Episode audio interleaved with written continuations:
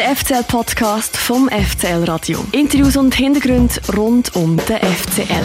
Einmal im Monat dein FCL-Podcast. Wird dir präsentiert von Swisscom, einem führenden Telekommunikationsunternehmen der Schweiz.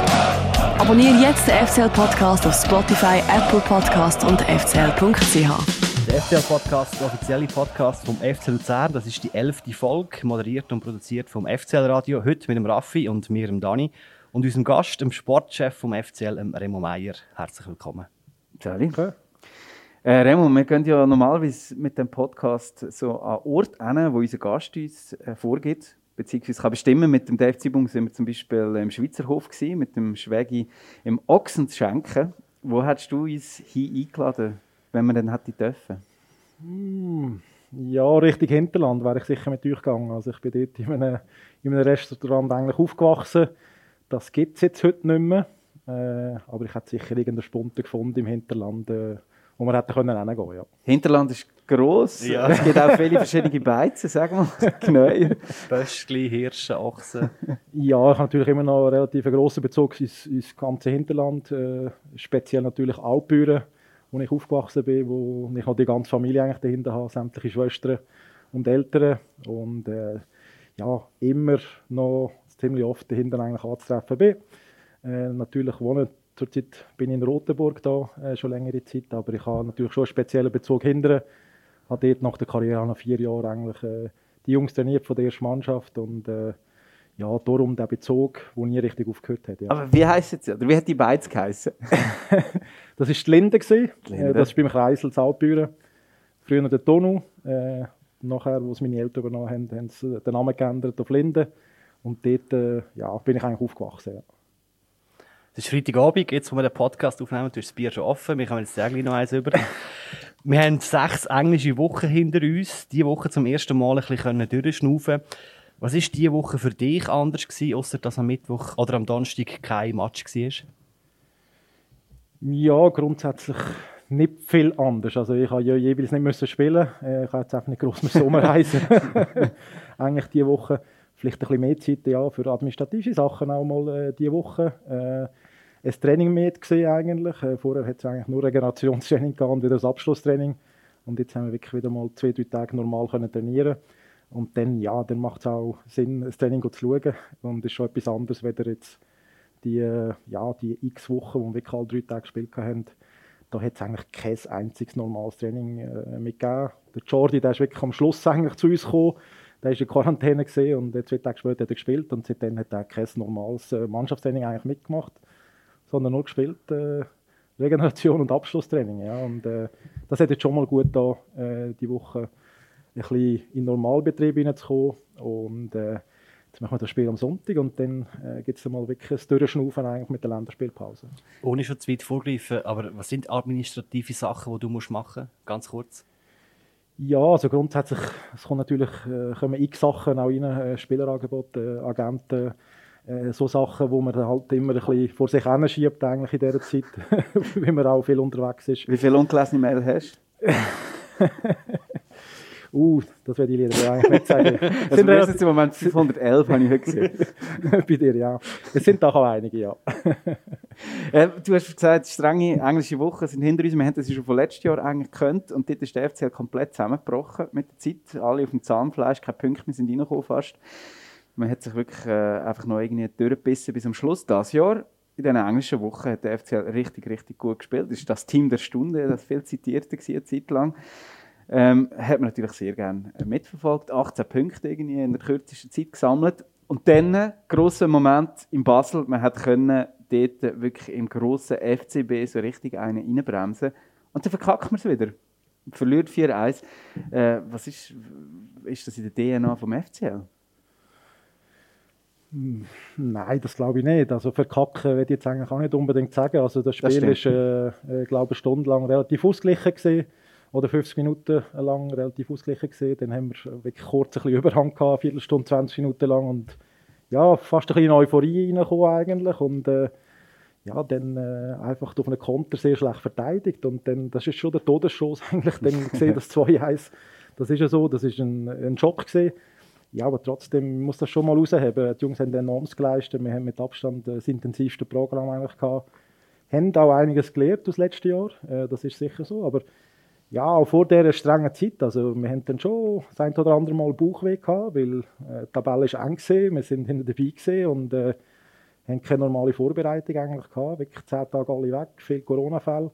Und dann geht so ein Programm. Und äh, was die Jungs eigentlich geleistet haben, äh, ja, das ist eigentlich nicht hoch genug anzurechnen. Äh, und es ist Druck gekommen gewesen, wir haben Punkte gebraucht, wir haben wollen von dahinter wegkommen. Ja, und sie haben alle, alle drei Tage wirklich äh, Leistung abgerufen. Und auch das in Basel jetzt das ist grundsätzlich in Ordnung. Klar, Basel ist immer gefährlich, wir haben uns auch etwas erhofft und ja, wir sind jetzt dort, äh, am Schluss vielleicht vom Resultat her sind wir äh, fast ein bisschen untergegangen, aber es ist brutal gewesen. es hat auch wirklich auf unsere Seite noch können eigentlich äh, kippen, wo wir näher dran sind, wirklich zweite Halbzeit, wo wir zweimal Glück hatten eigentlich nach der Pause. Ähm, ja, aber dort haben wir geschmeckt äh, an einem Punkt oder drei, ja, das ist ja so, aber äh, verkackt haben wir es äh, ist ein bisschen, ist ein bisschen krass. Resultatmäßig. Resultatmäßig, ja. Das stimmt. Es hat mich einfach so an gewisse Köpfinale, die ich auch schon äh, miterlebt habe, erinnert, wo man irgendwie auch dabei ist und man, kann, man ist so kurz davor, endlich wieder mal etwas zu gewinnen. Und irgendwie klappt es einfach nie. Und ja, ja.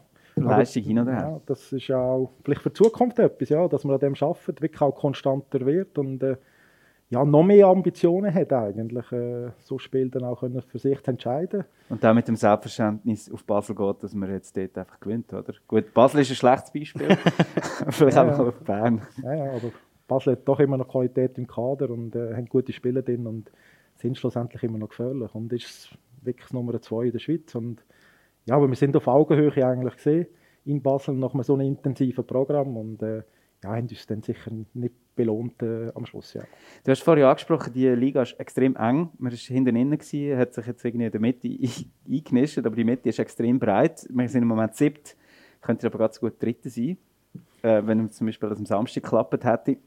Und die Tabelle zeigt vor allem noch etwas anderes. Der FCL hat am allermeisten Goal geschossen von allen und am meisten bekommen. Wir vom FCL-Radio finden das geilste Spektakelmannschaft FCL.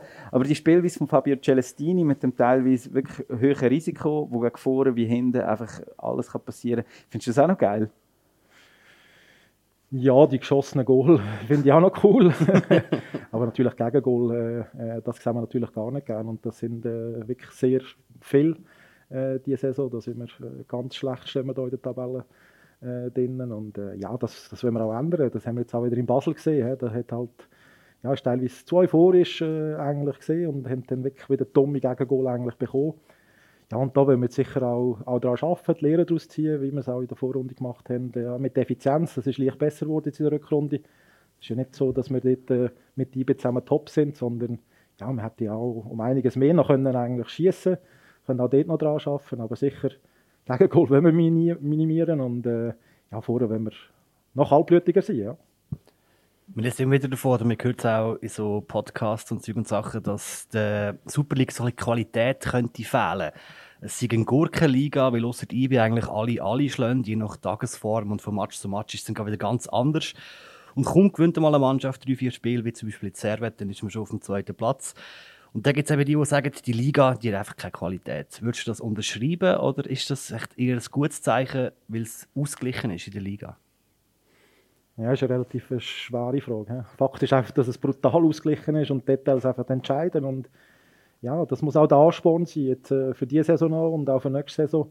Ja, dass einfach wenig fehlt, einfach, dass man auch vorher mitspielen kann. Äh, wir uns auf das und auf uns konzentrieren, was wir noch verbessern können und dann wirklich auch kurz-, mittelfristig auch ja, so äh, eine Mannschaft sein, die beständig in der Top 4 innen ist. Ja? Und äh, das sind unsere Ambitionen. Dort wollen wir Schritt für Schritt vorwärts machen. Ja, und wenn uns dann halt immer so früh wie möglich von hinten verabschieden und gegen vorne konzentrieren. Ja? Und äh, ja, das ist sicher eines der Ziele. Ja. Ist das jetzt irgendwie einfacher geworden, weil eben die Qualität von der Superliga ein bisschen nachgelassen hat? Ja, das ist... Äh, immer wieder ein Thema, auf das werden wir immer wieder angesprochen. Ja, es ist einfach ausgeglichener geworden. Äh, ob jetzt äh, Qualität darunter gelitten hat, das ist sicher ein anderes Thema. Aber auch heutzutage noch eigentlich Spieler, die performen in der Schweiz, äh, sind interessant auch fürs Ausland, können auch dort bestehen. Das haben jetzt auch so Transfers, die letztes Jahr von Vargas eigentlich gezeigt. Das ist jetzt nicht so, dass das der Überflieger gesehen ist, sondern wirklich Step by Step eigentlich geschafft hat, gute Leistung gezeigt hat und ja, dann auch den Trick gefunden hat in einer Top-Liga. Ja, also das muss man schon angesehen. Also der kann nicht nur immer nur alles schlecht sein in der Schweiz. Ja. Ja, mir ist gerade aufgefallen, so eine, so eine ausgeglichene Liga muss ja für den Sportchef ein Horror sein, weil, weil du jetzt schon die Kaderplanung vom nächsten Jahr musst umstudieren und bis zwei Tage, Spieltag vor Schluss weißt du ob du zweit wirst oder absteigst. Stelle ich mir noch schwierig vor. Ja, das ist äh, sicher nicht ganz einfach. Dann möchten wir auch so möglichst früh aus dem Weg gehen. Ich will jetzt nicht bis zum zweitletzten Spieltag, wo wir, glaube ich, in Bern oben spielen müssen, werde ich eigentlich warten. Ja, es ist jetzt am Sonntag schon ein ganz wichtiges, äh, richtungsweisendes eigentlich Spiel äh, gegen Sio. Äh, da könnten wir wirklich mal gegen Sio hinterher mal äh, neun Punkte eigentlich reinhauen. Und äh, ich denke, das wäre sicher mal der erste Eckpfeiler, äh, ja, wo man dann mehr ein dagegen führen eigentlich schauen. Aber wir sind uns auch bewusst, dass es wieder ein schwieriges Spiel ist am Sonntag. Äh, Sio hat das Messer noch mehr am Hals eigentlich und äh, die werden alle Waagschale äh, werfen, äh, ja, um dort auch etwas mitzunehmen. Aber für uns ist ganz, ganz ein entscheidender äh, Punkt äh, am Sonntag der Match, auch vor der Länderspielpause, ja, auch psychologisch, ja. Jetzt äh, machen wir es immer so, dass wir, bevor wir das Interview machen, natürlich sehr viel recherchieren. Wir haben äh, Stunden investiert und im Internet verbracht. Und das Internet hat uns dann sehr viele Sachen ausgespuckt und diese Sachen, die fasst uns die Lea zusammen. Der Remo Meier ist 40, 1,83 groß, wahrscheinlich ein paar Kilo schwerer, als als er noch Fußballprofi war, hat im Mittelfeld und in der Verteidigung gespielt und ist jetzt seit fast vier Jahren Sportchef beim FC Luzern. Der Remo Meier ist als Fußballer beim FCL gross geworden, dann mit 19 zu Lausanne, bevor er nachher zum damals noch erstklassigen 1860 München gewechselt hat. Zwei Jahre später ist 1860 abgestiegen, der Remo aber noch zwei Jahre dort geblieben, bevor er dann zu Salzburg gegangen ist. Dort ist er zweimal Meister geworden, aber auch einmal suspendiert.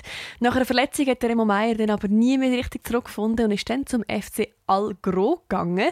Das ist nicht etwa irgendein Scheichverein in den Emiraten, sondern Altbüren Grosstitel, wo der Remo schon als Junior gespielt hat. Wie übrigens auch der FCL-Präsident Stefan Wolf. Scheint ein bisschen ein Nest zu hinten. Beim ersten Match vom FCL, wo der Remo Meier Sportchef war, ist noch der Markus Babbel an der Seitenlinie gestanden und als einziger Spieler, der jetzt noch im Kader ist, der Simon Grieter in der Startelf. Seit der Remo Sportchef ist, sind gut 40 Spieler zum FCL gekommen und etwa gleich viele wieder gegangen. Für den Omlin, den Vargas und den Males soll dabei auch ordentlich Geld geflossen sein. Viel ausgeben für einen Spieler hat Remo Meier aber noch nie, wenn man Transfermarkt glaubt. Nachdem Markus Babbel vor etwa drei Jahren keine Lust mehr hatte, den FCL zu trainieren, ist der Ioane und wieder gegangen und dann der René Weiler und dann der Thomas Heberli und jetzt ist der Fabio Celestini schon der fünfte Trainer in der Ära Remo Meier. Wohlwollende Stimmen halten der Remo Meier für den fähigsten Sportchef in der Super League oder einmal für den meist unterschätztesten. Böse Zungen sagen, klappt es mit dem Fabio Celestini nicht, dann könnte das auch am Remo Meier den Job kosten. Das ist uns alles aufgefallen, das haben wir alles im Internet gelesen. Wenn du das so hörst, was bleibt bei dir so als erstes hängen? Puh, das ist gerade ein bisschen viel auf einmal gesehen, ja, ganze Karrieredurchlauf eigentlich. Ähm ja, was soll ich jetzt da rausnehmen? Willst du etwas äh, richtigstellen? Mm, nein, ich glaube, da ist alles eigentlich äh, ziemlich, ja, doch, auch wahr. Außer die Suspendierung bei Salzburg, ja, das ist vielleicht etwa für ein, zwei Tage gesehen. Kleine Auseinandersetzung mit dem Trainer gehabt, Meinungsverschiedenheit, aber äh, ja, das ist eine größere Geschichte eigentlich gesehen, ja. Das hätte ich jetzt eigentlich schon fast vergessen. das, ist, das ist eigentlich ein bisschen rausgestochen, ja. Aber das ist irgendwo auf Transfermarkt ist das drin scheinbar. Äh, dass es dort schnell ein kleines Problem gab. Ja. Aber nichts Größeres. Ja. du hast gesagt, äh, die ganze Karriere zusammengefasst. Sollen wir doch mal kurz hinten an. Du bist mit 19 vom FCL weggegangen, ablösefrei zu Lausanne. Wie ist es damals zu dem Transfer gekommen? Für mich ist das noch zu lange her, ich weiß das nicht mehr. Ja, also ich eigentlich äh, mit 17 bin ich ins Eis gekommen, dann gespielt eigentlich äh, die zwei Saison lang und die dritte Saison nur noch eine halbe Saison. Ähm, äh, der Andi Egli war Trainer und äh, ja, hat dann eigentlich in dieser Winterpause ins Trainingslager eigentlich fahren mit den Jungs und äh, ja, dort hat es auch äh, eine kleinere Auseinandersetzung gegeben mit dem Cheftrainer betreffend, Vertrags, betreffend Vertragsverlängerung. Ja, und äh, das war eigentlich dann der Schnitt eigentlich gesehen, äh, mit Luzern damals, ja. Kann man da noch mehr Details darüber erfahren? Ja, also ich bin dort äh, relativ jung gewesen. Das ist äh, eigentlich dort auch so einen, einen Berater gehabt, mit dem Pappen eigentlich zusammen. Ähm, das ist natürlich ein Schock für mich. Ich habe nur Fußball im Kopf äh, eigentlich gehabt und äh, habe mich mit der ganzen Geschichte eigentlich gar noch nicht so groß ausgekannt und äh, ja, bin dann recht äh, auf den Kopf gefallen eigentlich, weil äh, hat die ganze Rückrunde nicht dürfen spielen. Bin dann nicht Teres für das, habe Teres gemacht, aber äh, eigentlich ja suspendiert gesehen, äh, U21 und erste Mannschaft und das ist ein Karriereknick fast eigentlich gesehen. Ähm, ja, weil ich habe dann wirklich vier, fünf Monate eigentlich nicht gewusst, was ich soll machen soll und habe dann im Sommer eigentlich wieder Anschluss gefunden zu Lausanne unten. Äh, ja, dort mal eigentlich noch einen guten Verein, UEFA Cup Verein eigentlich gesehen. Aber äh, ein halbes Jahr eine schwere Zeit eigentlich dort, ja. Ist wirklich überraschend eigentlich die ganze Geschichte, ja.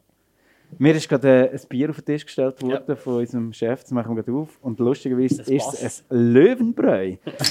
Zum Wohl. Ähm, das bringt mich gerade zu der nächsten Frage. Du hast nach einer Auslandkarriere gestartet, Remo. Zum Wohl. Du bist äh, zu 1860 München.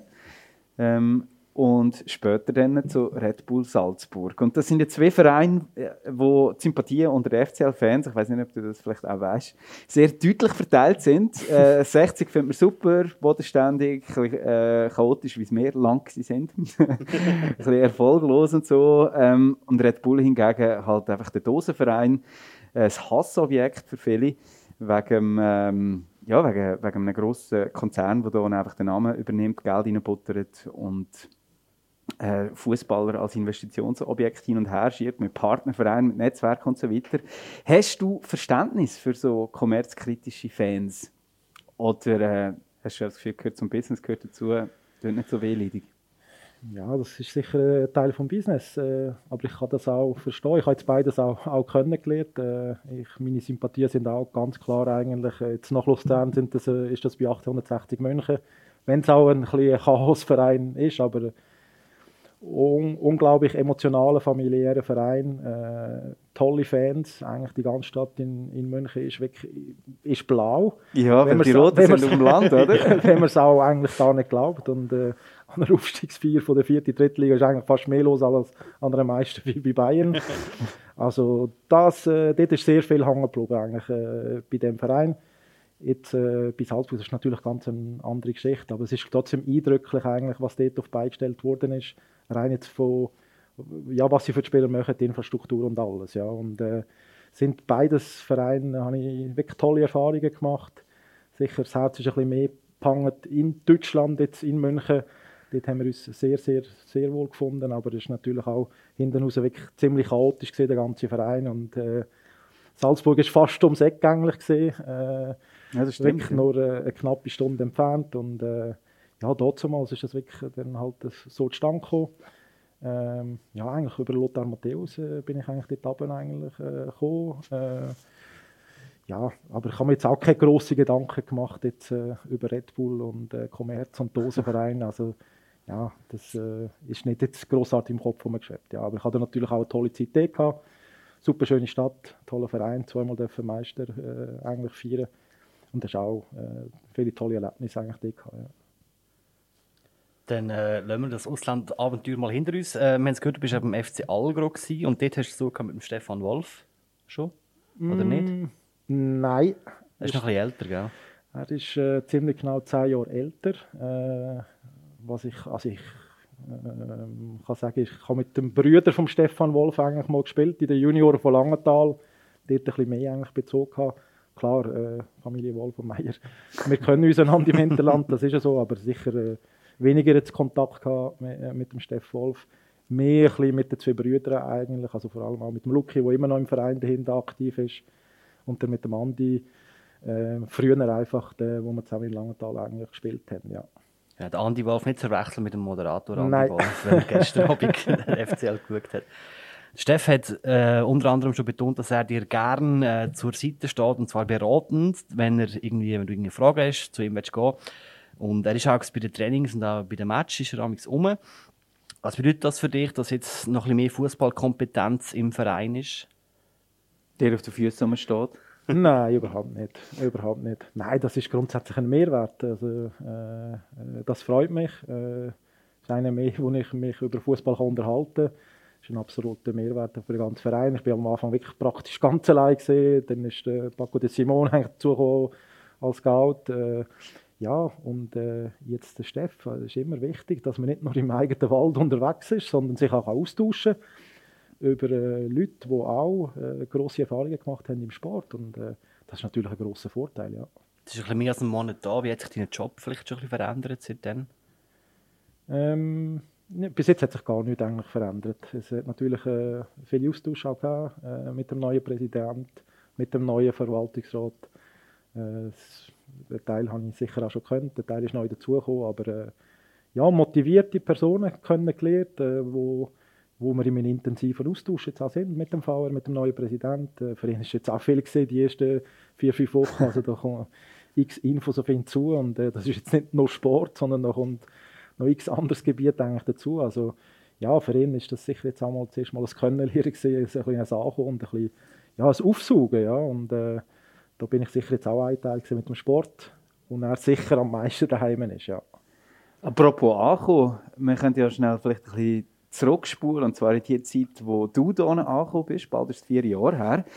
Und damals hat einer von deinen Vor Vorgängern, ich glaube zwei vor dir, ähm, hat, hat nach zwei Jahren gekündigt, hat nervt den Battle hingeworfen und äh, der schöne Satz gesagt, er hätte gewusst, dass Luzern ein Haifischbecken ist, aber nicht, wie viele Haie da innen tatsächlich schwimmen. Äh, von wem rede ich?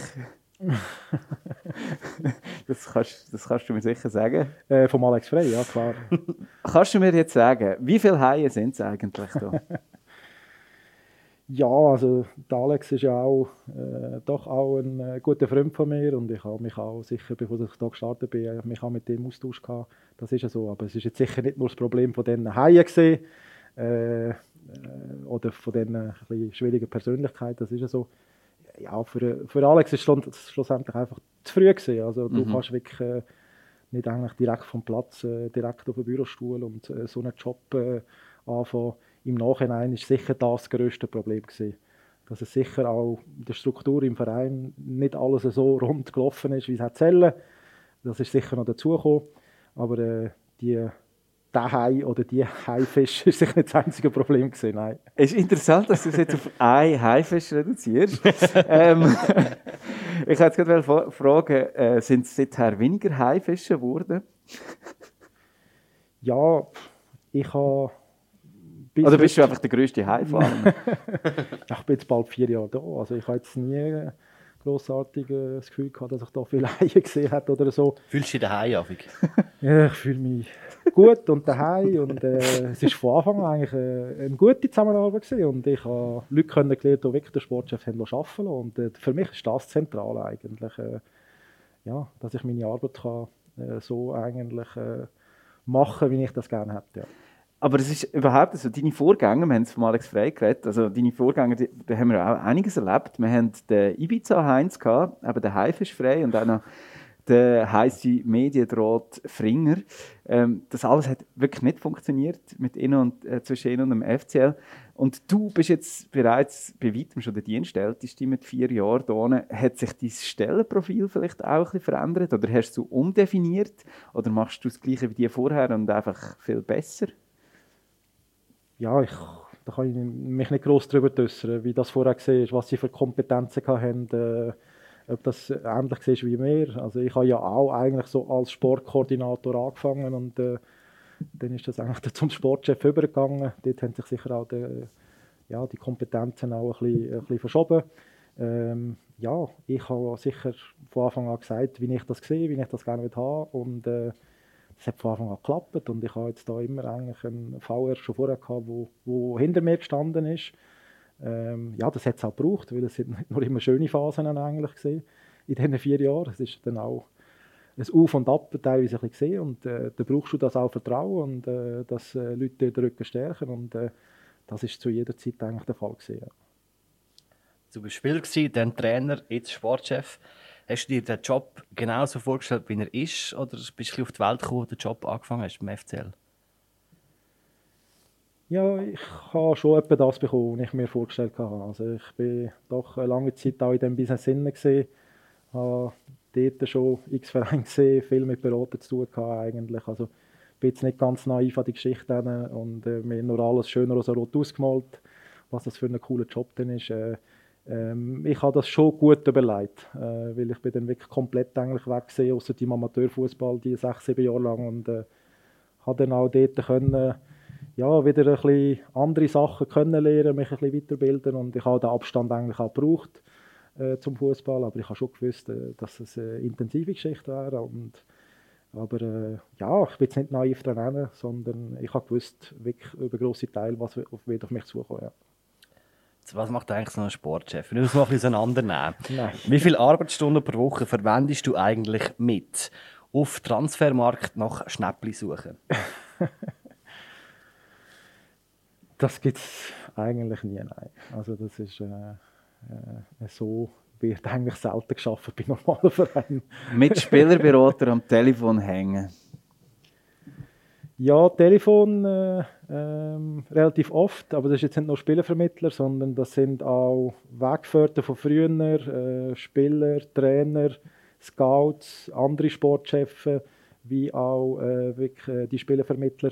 Also dort ist wirklich, dass man äh, das Netzwerk halt pflegt, reinlässt, äh, Sachen abholt, äh, sich erkundigt über Spieler. Also äh, das Telefon, äh, ja, das wird relativ fließig gebraucht ja, in der Woche. Ja. Also das muss ich einiges Mal immer aufladen. Ja. Sagen wir mal, bei Basler Medien Gerüchte streuen. Bei Basler Medien Gerüchte streuen? Genau, wir meinen natürlich ähm, die Geschichte mit dem Valentin Stocker. Aber machst du so, so taktische Sachen? Und du irgendwo vielleicht mal irgendeine Information deponieren, beim Blick oder bei der Batz? Äh, nein, gar nicht. Also das ist so, ich habe wenig Kontakt eigentlich mit der Presse. Ähm, ich arbeite mit diesen Leuten intern und dort geht es äh, schlussendlich dann um Kaderzusammenstellung, Kaderplanung, um Profil definieren ähm, und um nichts anderes. Ja. Also da eine Zusammenarbeit äh, oder News rausgeben in Zeitungen. Nein. Das Fake News könnte auch hilfreich sein. Ja, die, die gibt es meistens von allein. Ja. da braucht es mich nicht auch noch. Valentin Stocker auf dem Boot gesehen, auf dem Vierwaldstättersee und in Basel brennt der Baum. Nächste Frage, auf dem Trainingsgelände schauen, ob der Trainer und die Spieler alles gut machen? Ähm, nein, also nicht, dass ob der Trainer und Spieler alles gut machen. Das äh, gehört zu meinem Job. Also ich will ja wissen, was läuft. Ich muss den Pulsgefühl von der Mannschaft äh, dort bin ich äh, tagtäglich eigentlich, wenn immer möglich, bin ich im Training und äh, auch der Austausch mit dem Trainerstaff, vor allem Priorität äh, der Austausch mit dem Cheftrainer, ja, da habe ich praktisch tagtäglich und da geht es nicht um Kontrollieren, sondern, äh, ja, sondern Vertrauen geben, da sein, Sachen rauszuspüren. Äh, das ist, glaube ich, äh, entscheidend bei meiner Arbeit, weil ich ja können mitreden also äh, wenn ich nur immer Match schaue und äh, nie ein Training, also dann äh, würde ich mir nicht zutrauen, irgendetwas zu sagen im Trainer oder im Trainerstaff. Sondern ich muss schon schauen, was trainiert wird, wieso das trainiert wird, was man für einen Plan hat. Also das ist ganz, ganz entscheidend und das ist auch wichtig, dass ich dort präsent bin. Wie viel bist du auf YouTube am Compilations schauen vom nächsten Transferhammer, der zu Luzern kommt? Ich bin nie auf YouTube. Letzte Frage. Wie viel Zeit verbringst du damit, Kleindruck in Verträge hineinzuschreiben? Auch keine Zeit, also das ist, äh, Kleindruck gibt es gar nicht in den Verträgen. Das ist alles äh, die gleiche Schriftgröße. Ja, aber dann hätte ich äh, zu dem noch eine Anschlussfrage. Wie lang ist so ein Fußballvertrag? Wie viele Seiten? Wie viele Seiten? Mhm. Ja, da gibt es einen äh, fünfseitigen Vertrag, den man unterschreibt, und dann gibt es einen grossen Anhang von 40, 50 Seiten. Ja. Ein so ein langer Anhang? ja wo zum Beispiel drin steht, dass man Skifahren und so Sachen, oder? Soll das irgendjemand verraten? Äh, Ganz verschiedene Klauseln, ja. ja. ja. das nehme ich jetzt aber sehr wunder. Also, es gibt ja so ein paar Grü äh, Mythen, die da vielleicht auch umschwirren, aber auf 40 Seiten hat ja wirklich einiges Platz. Also, ja. gibt es so zum Beispiel eine Sp äh, Stammplatzgarantie in Verträgen? Ja, in den Verträgen in Luzern gibt es das nicht, nein. vielleicht die anderen Verträge bei anderen Vereinen kann man das schon hineinschreiben. Also, da ist ja, da kann jeder machen, was er will, ja. Gibt es äh, bei Verträgen in Luzern zum Beispiel auch fixe ähm, so Ausstiegs- oder äh, Ausstiegsklauseln eigentlich mit fixen Ablösesummen? Ähm, nein, das gibt es nicht. Ich weiß gar nicht, hast du noch einen Mythos? Geht nicht, so spontan. ja, ich habe gedacht, es gibt mega viele Mythen, aber das können wir auch keinen Sinn. Vielleicht kommt dir selber einen Sinn, den du widerlegen willst. Ja, da kann man auch ein bisschen kreativ sein bei so äh, Vertragsgeschichten, das ist ja so. Also da kann man sicher auch doch mit einem kreativen Klausel kann man dort äh, arbeiten. Zum Beispiel äh, im Passgeschirp ähm, allmal 10 Paar farbige Unterhosen? Theoretisch äh, alles Mögliche, ja. Äh, wir kommen noch einmal, äh, zum Trainer zurück. Der Fabio Celsini ist jetzt der fünfte Trainer, seit du Sportchef bist. Zuerst war ja der Markus Babbel da. Gewesen. Dann ist der Jerry Suane der René Weiler, Thomas Heberli und jetzt eben der Fabio Celestini. Wie wird sich dein Job verändern mit dem jeweiligen Trainer, der da ist? Ja, gross verändern tut das sich eigentlich nicht, weil äh, es ist ja mehr, suchen eigentlich den Trainer, der zu uns passt, oder? Und äh, das ist jetzt auch wieder beim Fabio so gesehen. Ähm, ja, wir haben ja den Trainer wieder äh, eigentlich auch müssen wechseln und dann uns bewusst für den Fabio eigentlich entschieden. Äh, hat es eigentlich immer schon auch gefallen, in Lausanne, wo er hat, in Lugano. Äh, seine Spielidee, seine Spielephilosophie und äh, da haben wir einfach das Gefühl gehabt, wirklich, dass das absolut zu uns passt. Äh, und äh, ja, bis jetzt wirklich, das Team hat sich gut entwickelt und ist auf einem richtigen, guten Weg unterwegs. Ja. Es sind ja die vier Trainer, die du geholt hast. Eben der, der Jerry ist eigentlich schon da gewesen, aber der René Weiler und der Thomas Heberli. Ein bisschen unterschiedliche Trainer. Hast du immer das gleiche Welle, aber nicht bekommen? Oder hast du einfach immer wieder andere Visionen gehabt? Dann? Ja, also grundsätzlich sind das wirklich halt äh, verschiedene Geschichten eigentlich. Gesehen. Es kommt ja auch immer auf den Zeitpunkt darauf ab, wann ist ein Trainerwechsel, oder? Also jetzt zum Beispiel äh, beim René äh, ist das eigentlich während der Saison gesehen. Das ist dann immer ein bisschen komplexer eigentlich, äh, wenn man dann äh, einen neuen Trainer eigentlich auch sucht. Ähm, ja, in der Sommerpause oder in der Winterpause ist es immer ein bisschen einfacher und sind auch nicht jedes Jahr die gleichen Trainer auf dem Markt. Das kommt ja auch noch dazu. Also es ist, ja, jeder Wechsel hat seine eigene Geschichte eigentlich gehabt. Aber ich habe schon das Gefühl, wir wissen jeweils ganz genau, was wir eigentlich suchen und probieren dann wirklich das Bestmögliche auf Luzern zu holen. Ja. Und das ist immer das Gleiche, was ihr wollt? Oder könnt ihr dann wirklich einfach überlegen, was braucht es jetzt? Nein, grundsätzlich ist das immer ganz klar eigentlich äh, das Gleiche gesehen, was wir äh, in dem Stellenbeschrieb eigentlich hatten. Ja, das hat sich jetzt nie verändert in diesen vier Jahren. Und sag mal, wie das aussieht. Betriebsgeheimnis? Nein. Ja, das habe ich selber gemacht, ja. okay, ähm, kommen wir noch zu einem speziellen Moment. Ähm, du hast ja gerade nach, nach einer halben Saison hast du den Jerry Sioane für eine Bubble installiert, aus dem Nachwuchs, äh, vom Nachwuchstrainer zum Cheftrainer der ersten Mannschaft gemacht. Riesen Rückrunde gespielt. Ähm, es, ist, es, es, hat so richtig, wie soll ich sagen, es ist Aufschwungstimmung in Luzern. Und dann ist Sommer, der Sioane wechselt zum Meister IB. Und ich muss ehrlich gesagt sagen, das hat damals echt wehgetan, weil man einfach so den Platz in der Nahrungskette sich aufgezeigt bekommen hat. Hat es dir auch wehgetan? Ja, ich kann natürlich ins Business, äh, aber trotzdem, das ist äh, schon auch wirklich ein Schlag gewesen. und es ist auch für mich überraschend, äh, die ganze Geschichte eigentlich auch, wenn ich es auch ein paar Tage vor allem gewusst habe. Aber äh, ja, nach einer so einer euphorischen Rückrunde eigentlich, wo tolle Entwicklung vom Team war und äh, er eigentlich ganz neu, ein halbes Jahr da ist und äh, ja, dass alles so schnell geht, das hat mich selber auch überrascht und äh, ja, das hat einem sicher auch getroffen in dem Moment, weil wir natürlich sicher auch schon zusammen gesehen, Kaderplanung nächste Saison und alles und äh, ja, hat das mit ihm zusammen wollen, äh, weiterfahren. Ja, aber dann ist wirklich halt etwas Größeres in der Nahrungskette ein bisschen vorne dran dazwischen gekommen und äh, ja, ich kann den Jerry ein bisschen verstehen, ja, auch, auch uns ein bisschen, das ist eine spezielle Situation gewesen. Hast du aber auch ein bisschen Lehrgeld gezahlt? Nein, Lehrgeld nicht. Also sicher mal, äh, wir haben recht gehabt, dass wir ihn aufgenommen haben, ihm die Chance eigentlich gegeben haben. Vorher ist das schon zweimal passiert, eigentlich als Interimstrainer. Ähm, und haben ihm die Möglichkeit eigentlich gegeben und er hat auch gezeigt, was er drauf hat. Es ist ein überragender Trainer, überragende Rückrunde eigentlich äh, auch gespielt. Er hat eigentlich noch ein Jahr Vertrag eigentlich dann gehabt. Ähm, ja, aber das ist dann halt immer so schwierig. Äh, ja, du brauchst einen Trainer, der 100% überzeugt ist von dem und wo will da sein, weil ja, er ist der Vorderste eigentlich, wo das ganze Boot dann eigentlich zieht äh, von den Spielern und äh, ja, wenn ein Trainer top halt ist, wo gar nicht da sein will, äh, das ist dann relativ äh, schwierig ja. und äh, darum muss man bei solchen Situationen normalerweise eine Lösung suchen. Ja. Ja, eben, du hast dort gar nicht die Möglichkeit gehabt, wirklich äh, auf das ähm, einzugehen. Wenn er sagt, schau, ich habe ein Angebot Hast du dann noch können sagen, okay, wir, wir zahlen auch so viel wie ich zahle?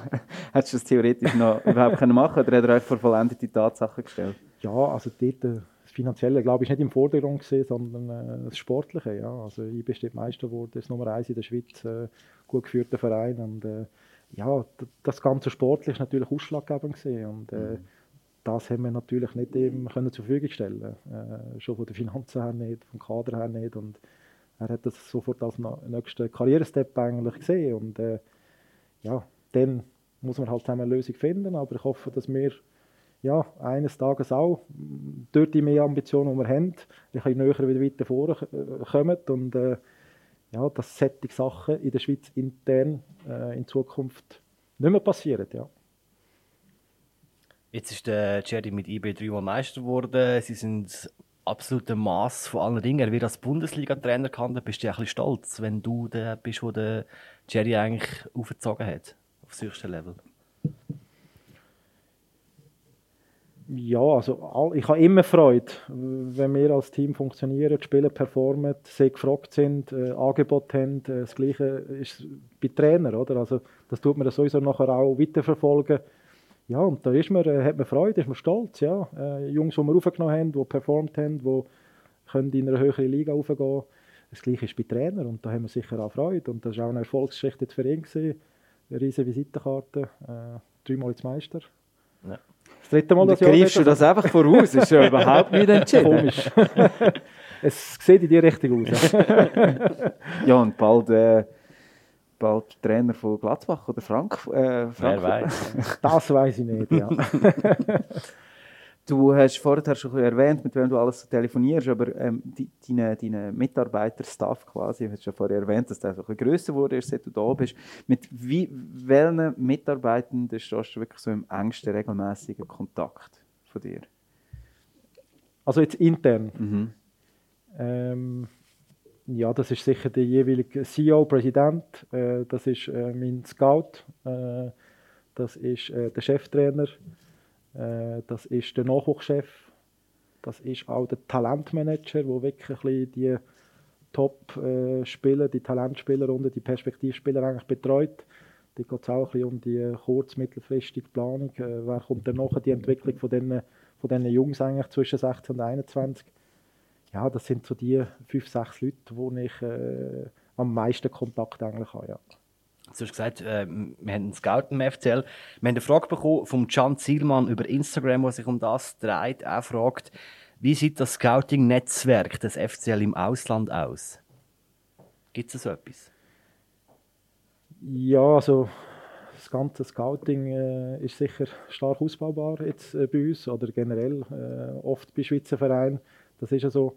Äh, wir sind natürlich schon auch viel angewiesen auf äh, ja, auf äh, externe Scouts eigentlich äh, oder Wegbegleiter von mir von früher, äh, die ich in den verschiedenen Ländern können. Äh, wir können sicher nicht alles selber abdecken. Hauptpriorität ist bei uns wirklich eigentlich die Schweiz.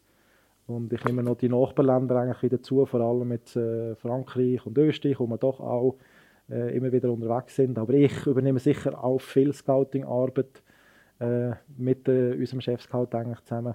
Also ist stark ausbaubar und dort müssen wir wieder zurückgreifen eigentlich äh, schon auf äh, ja, Ex-Trainer, Ex-Spieler äh, oder äh, externe Scouts, die bei anderen Vereinen angestellt worden sind. Also ähm, ja, da sind wir jetzt nicht so aufgestellt, dass wir alles können abdecken im Ausland. Du hast jetzt von deinen eigenen Mitarbeitenden geredet. Ähm, dazu gehören nicht Journalisten. Komisch. und ich habe von uns ein bisschen den Eindruck, dass du ähm, mit Journeys eigentlich nicht so viel kannst anfangen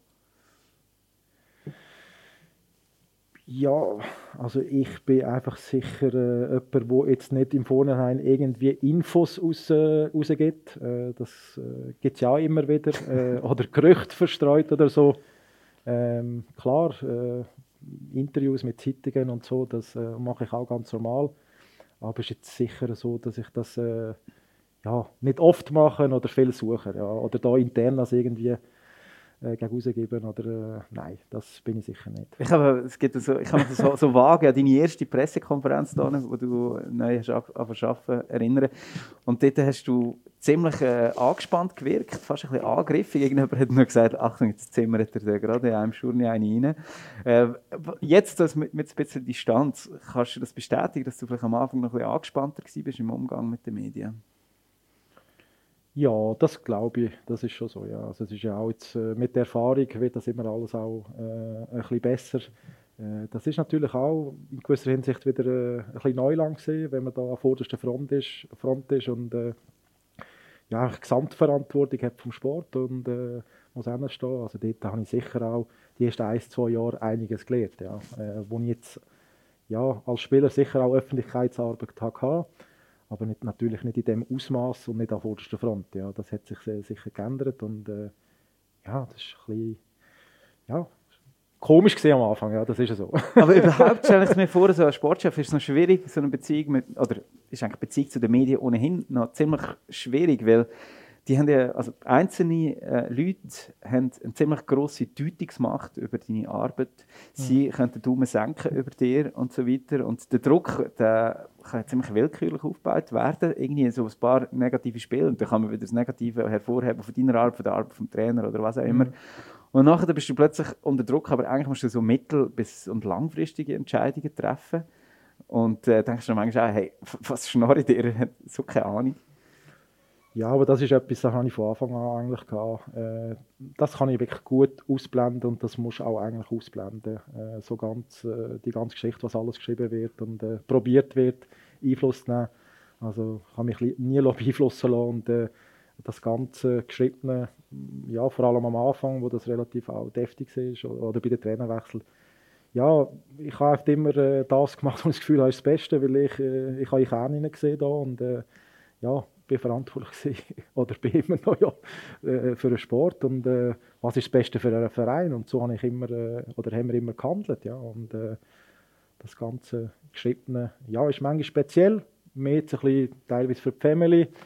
Ich äh, habe relativ gut können mit dem umgehen ja. Aber es ist äh, sicher nicht jetzt super lustig nein. Du, du hast gesagt du siehst in Kern aber auf was schaust du denn um herauszufinden, ob die Mannschaft und der Trainer zusammen funktionieren? Was ist das wichtigste Signal, das du darauf achtest? Ja, das, ist, äh, das sind mehrere Geschichten. Ich bin einfach ganz nah dran. Ich bin bei den Trainings, bei den Spielen. Ich weiß, was wir besprechen. Ich weiß, was der Trainer will. Äh, haben wir das erreicht? Ich weiß, was er für einen Spielplan hat. Ich äh, sehe die Entwicklung der Mannschaft oder sehe sie nicht. Und äh, ja, und dann gibt es auch zu entscheiden. Wenn ich äh, zum Beispiel, wenn wir das nicht mehr sehen, dass wir da in die richtige Entwicklung unterwegs sind, wie wir das Gefühl haben, äh, wird die Qualität von der Mannschaft hergeben, ja, dann muss man auch dann entscheiden und etwas abbrechen. Ja. Es gibt ja so, da wird gesagt, der Trainer erreicht die Mannschaft nicht mehr oder sogar Spieler spielen gegen ihren eigenen Trainer. Ist das etwas, was tatsächlich stattfindet, dass so eine, das durchzerschnitten ist und du als Sportchef musst einfach sehen, jetzt ist fertig? Ja, also grundsätzlich ist es wirklich schon wichtig, dass alle die gleiche Richtung eigentlich ziehen, äh, dass wirklich eine Gruppendynamik gekommen ist, dass die Spieler explizit gegen einen Trainer gespielt haben oder dass ein Trainer nicht die Beste aufgestellt hat oder so Geschichten. Ja, das habe ich jetzt äh, eigentlich persönlich noch nie erlebt, nein. Ich möchte noch kurz zurück zu den Trainings. Du hast vorhin gesagt, es ist sehr wichtig, da auch bei den Trainings dabei zu sein. Noch einmal äh, in Bezug auf die Medien. Wie viele Journalisten sind eigentlich am FCL-Training? Du hast da wahrscheinlich einen recht guten Überblick wie viel der, zum Beispiel, wie heißt der Dani Wirsch von der LZ bei diesen Trainings dabei ist? Joker. ja, äh, eher selten, ja. Eher selten. Obwohl dass unsere Trainings äh, zu 90, 95 Prozent eigentlich öffentlich sind, ist das nicht sehr viel der Fall, nein. Dann gibt es eben die Stimmen, die sagen, das haben wir vorhin von der Lea gehört, vom Internet, dass wenn es jetzt mit dem Celestini nicht würde laufen dass du vielleicht auch müsstest gehen. Was sagst du zu diesen Stimmen? Da will ich gar nichts dazu sagen. Also, an das kann ich gar nicht denken. Äh, für mich zählt äh, der Verein, die Mannschaft, äh, der Nachwuchs, dass wir die dort weiterentwickeln, dass wir wirklich aus diesen finanziellen Rahmenbedingungen immer das bestmögliche Kader zusammenstellen ja, und äh, alles andere kann ich sowieso nicht beeinflussen. Ich muss überzeugt sein, was wir machen, was ich mache und äh, das ist das, was zählt. Ja. Aber es wirkt schon ein so, als hätten sich da zwei gefunden, du und äh, der Celestini, das passt irgendwie in meinen Augen. Schaut, also stellen wir es dann auch so vor, Dienstag oben, ihr bei dir daheim, schaut zusammen Champions League, das Bier, äh, Schüssel Chips. Nein, also das ist äh, schon auf die Arbeit eigentlich da bezogen. Äh, daheim äh, mit der Familie haben wir jetzt keinen Kontakt, ja, aber äh, wir haben einen super Austausch, äh, sind bei weitem nicht immer gleicher Meinung. Aber äh, ja, die Ehrlichkeit die ist um und äh, wir können uns alles sagen. Und ich kann ihm Sachen sagen, die ich von der Tribüne oben gesehen habe, die mir aufgefallen sind im Training. Meine Gedanken zu Spielern, wie ich das Gefühl habe, wie der sich wird entwickeln Er mit Austausch und täglich im Training. Also, ja, es ist ein guter Austausch und äh, sehr intensiv. Ja. Aber jetzt im Ernst, also, du hast im letzten Sommer etwa sieben Neuzugänge getätigt. Das Team mehr oder weniger kannst mich gerne korrigieren, aber so ein bisschen auf den Celestino und seine Idee von Fußball zugeschneidert. Ähm, da hast du dein eigenes Schicksal auch ein bisschen an ihn geheftet. Schließlich musst ja du nachher weiterhin mit dem Kader zusammenarbeiten, äh, auch wenn er mal nicht mehr da sein und gleichzeitig hat der gute Mann im letzten August ein Angebot aus Basel sich zumindest mal angelost. So habe ich es zumindest in den Medien gelesen. Ähm, das ist schon ein bisschen absurd, oder? Also, äh, hast du ihn mittlerweile können verpflichten dass er so, so etwas nicht mehr macht in Zukunft? Ja, also wir haben überhaupt nicht jetzt Spieler irgendwie für, äh, für Fabio Celestini geholt, sondern wir haben äh, äh, das immer alles zusammen besprochen und Profil definiert, ja, aber äh, das, äh, dort haben wir als Verein, als Club wirklich auch einen Schritt vorwärts machen. Äh, das ist jetzt nichts großartig, hat das äh, mit dem Fabio jetzt direkt zu tun. Oder? Also das ist jetzt, ja, wir haben den Fabio ausgewählt, weil wir das Gefühl haben, er passt zu uns, wie jetzt auch die neuen Spieler. Und äh, äh es hat sowieso doch äh, einen größeren Wechsel gegeben letzten Sommer. Ja. Du hast vorhin gesagt, es gibt viele Meinungsunterschiede. Wo, wo liegen denn die? Ja, nein, oder es ist einfach so, viel? Ich sehe manchmal Sachen ein bisschen anders als er, äh, auch genau das Gleiche. Also, eine gesunde Streitkultur ist immer rum, aber... Äh, aber was geht es denn da um, äh, irgendwie, hast du das in dem Spiel auch so gesehen, oder ähm, das Spiel können wir uns nicht leisten und er findet schon? Oder was, von welcher Art Meinungsunterschied? Ja, grundsätzlich über Spieler, die wir im Kader haben, oder zukünftige Spieler, Neuverpflichtungen, über... Äh, System, äh, Spielanlage vom Gegner, äh, Gegneranalyse über unsere, wie wir gespielt haben. Also das ist ein, ein gesunder Austausch. Also wir sind jetzt nicht nur zusammen am Fighten. Also da ist viel auch Harmonie rum. Aber äh, nicht nur, ja. Es ist ja wichtig, dass man ein bisschen Reibung hat, oder? Ja, das, das, das gehört dazu, ja. Tun ihr gesagt wetten, wer jetzt recht hat, wie der Gegner spielt, zum Beispiel? Nein, also das ist relativ schnell jeweils auch wieder vergessen. Also da sind wir beide nicht groß nachtragen, nein. Haben mal eine Frage bekommen von Instagram, und zwar vom Keko14ch. Er fragt, an was wird man als Sportchef gemessen? Puh. Ja, schlussendlich. Äh ja, schlussendlich zentral ist halt schon die Kaderzusammenstellung, ist, äh, wie erfolgreich ist man am, am Schluss auch bei de, in den Tabellen. Oder? Also, das ist ja das, was bleibt dann eigentlich, wo alle sehen. Äh, äh, jetzt für uns, ja, aber äh, sicher innen sind das noch andere Punkte, die auch wichtig sind. Äh, ja, wie tut man das, das Ganze auch mit der Nachwuchsförderung aufgleisen? Wie viele Spieler nimmt man, noch, mit man nachher? Ähm, ja, stimmen Finanzen auch, tut man das Budget halten? Ich denke, das ist auch eine ganz, ganz entscheidend.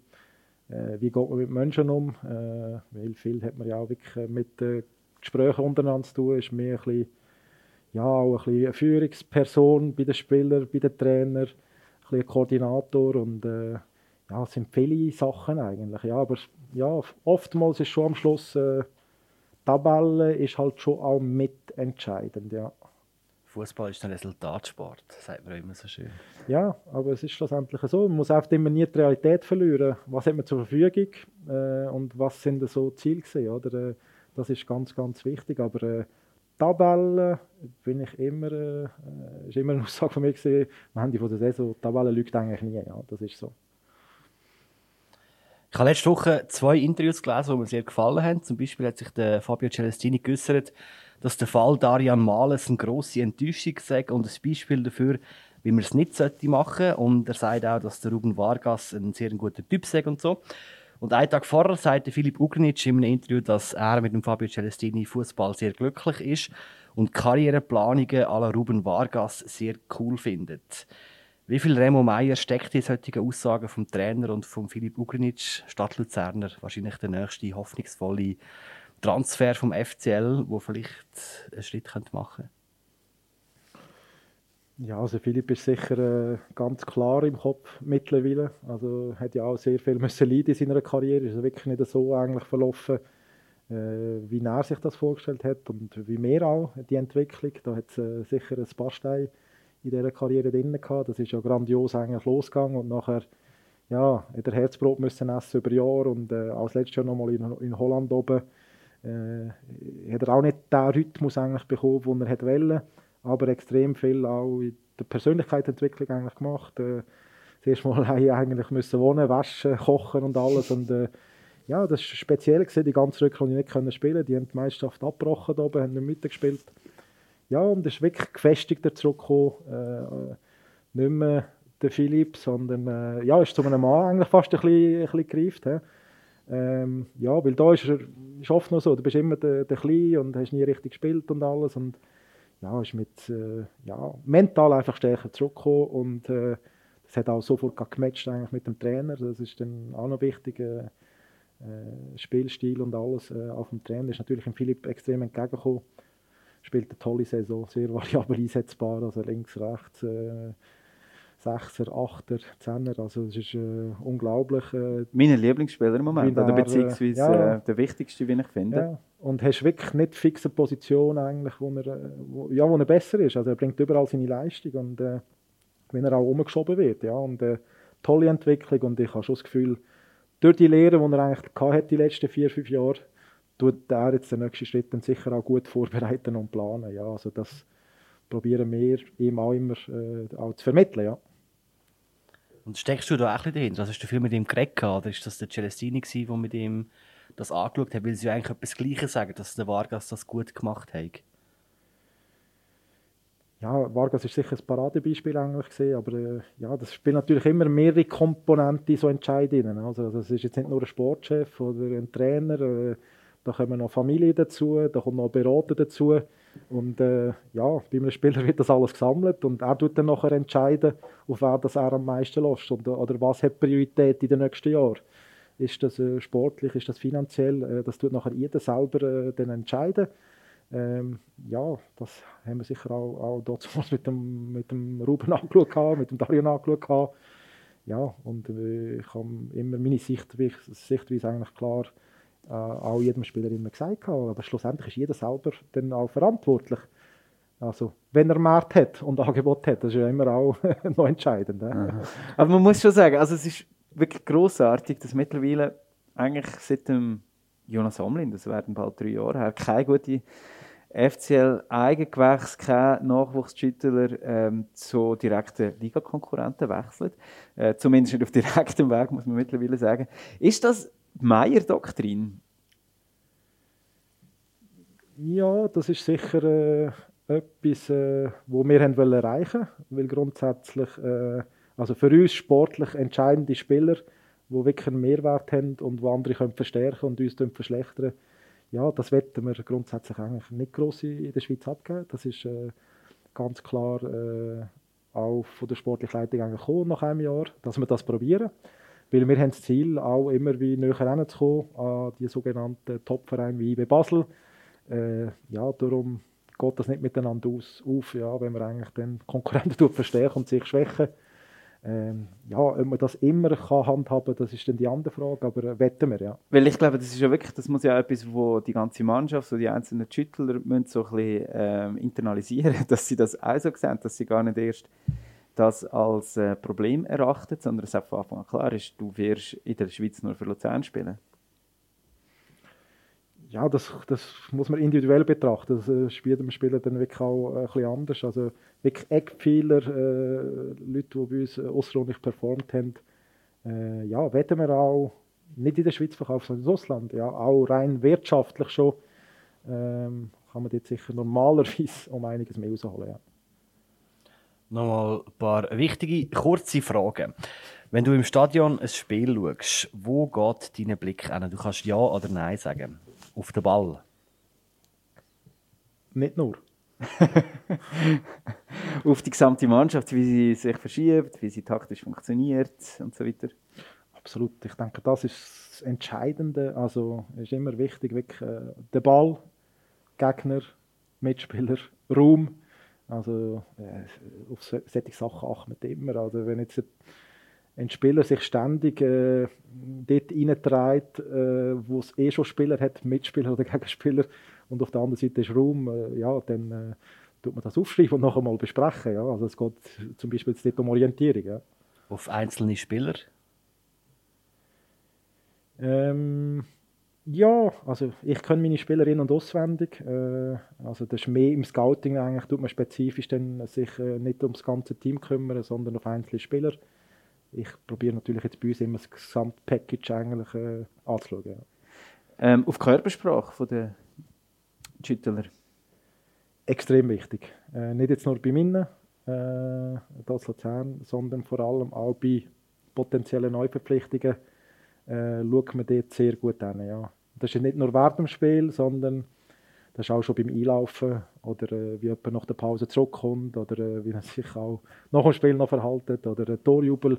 Also Körpersprache äh, sagt vieles aus und da schaut man wirklich äh, extrem gut drauf. Ja. Und darum geht man auch live ins Stadion äh, und macht nicht alles nur äh, per Videoscouting. Ja. Auf den Totomat? Selten. auf Sitzplätzen, wo Spielerscouts könnten hocken? Ähm, schaue ich eigentlich nie. Äh, aber ich weiß jeweils, wer im Stadion ist, weil ich, die tun sich äh, bei uns anmelden und ich komme die Listen eigentlich immer äh, ja, vor dem Spiel über und ich weiß, wer im Stadion ist, welche Vereine das im Stadion sind. Ja. Ist das etwas extrem Übliches? So, eigentlich muss man davon ausgehen, dass immer ein paar da sind. Ja, das ist, das ist, das ist Fakt. In jedem Stadion eigentlich zwischen, zwischen 5 und 20 sind eigentlich immer, äh, sind immer dabei. Ja. Jetzt, abgesehen vom letzten Jahr, über in die Fankurve? Viel, vor allem, äh, ja, das ist einfach das ist etwas, was mir extrem fehlt, auch jetzt schon das ganze Jahr. Ich habe wirklich langsam ein bisschen die Schnauze voll, die leeren Stadion, die Stille und wo du alles hörst. Und äh, Fußball ist für mich wirklich sehr, sehr stark mit Emotionen verbunden und äh, auch bei so tollen Siegen wie gegen St. Gallen oder so, auch nach dem Spiel, da fehlt einfach irgendetwas. Ja. Und, äh, ich plange, glaube ich, kein anderer eigentlich darauf zurück. Mir als Spieler hat das auch immer einen besonderen Kick eigentlich gegeben. Äh, ich habe mich dort immer noch mal können, ein bisschen mehr motivieren eigentlich, als jetzt bei einem Testspiel oder äh, bei einem internen Trainingsmatch oder einem Freundschaftsspiel. Ja, wenn die Leute da sind, äh, ist äh, ganz, ganz ent entscheidend gewesen, ja. Eine Option haben wir noch, ist Bierglas. Höchst selten. Erst nach dem Match, oder? Ja, nach dem Match. Doch, meistens. Am Abend im Podcast aufnehmen. Hast du gestern Abend Fernsehen geschaut, Remo? Gestern Abend. habe ich Fernsehen geschaut, genau, ja. Was? Ich bin Ajax. Hast du geschaut? Ja, habe ich geschaut, ja. Hast du nicht fcl.ch Fernsehen geschaut? Vor dem Match, ja.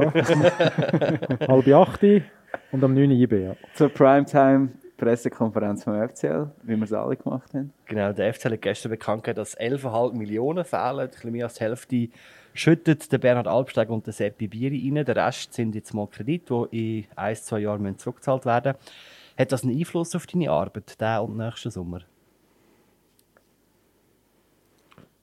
Ja, indirekt sicher. Also, das ist äh, wirklich eine schwere Zeit, eine riesige Herausforderung für uns als äh, gesamter Verein, wie für viele andere Firmen äh, oder viele andere auch, auch Personen. Es ist eine extrem ja, komische Zeit für alle und äh, Neuland eigentlich für, äh, für sämtliche Leute. Ja, klar. Ähm, ja, es ist herausfordernd für den gesamten Verein und äh, aber wir probieren die Weichen zu stellen äh, und positiv zu bleiben gleich, ja. Aber wachsen eigentlich, also es hat jetzt wirklich so Transfer Plus äh, in den letzten Jahren. Ähm, Das hat es früher nie gegeben. Im Gegenteil. Aber ist eigentlich dein Transferbudget, wenn du mal eine gute Ablösesumme reinholst? Oder deckt man damit einfach irgendwie ein strukturelles Defizit? Muss man irgendetwas zurückzahlen an Leute, die früher mal etwas eingeschossen haben? Und für dich ist eigentlich Sommer für Sommer alles wieder genau äh, gleich wie vorher. Also anders gefragt, wächst dein Handlungsspielraum, wenn du deine Arbeit gut machst? Ja, das ist äh, äh, unterschiedlich. Ja. Im Gesamten sicher über die vier Jahre äh, haben wir jeweils sicher das Budget, das Budget leicht können erhöhen. Äh, das ist auch ein, äh, wirklich ein wichtiges Zeichen auch jeweils vom VR gesehen. Aufgrund von diesen guten Transfererträgen und äh, aufgrund von dieser guten Jahresrechnung haben wir, haben wir wirklich das Budget leicht immer können erhöhen. Die letzten zwei Jahre sind wir gleich geblieben. Also, wir werden im ähnlichen Rahmen weiterfahren. Ja. Aber ist es eigentlich deine konstante Aufgabe im Verwaltungsrat, eben erklären, wieso als du jetzt Geld brauchst und dass es dann in Zukunft könnte sich dann noch auszahlen oder hast du da äh, das Grundvertrauen?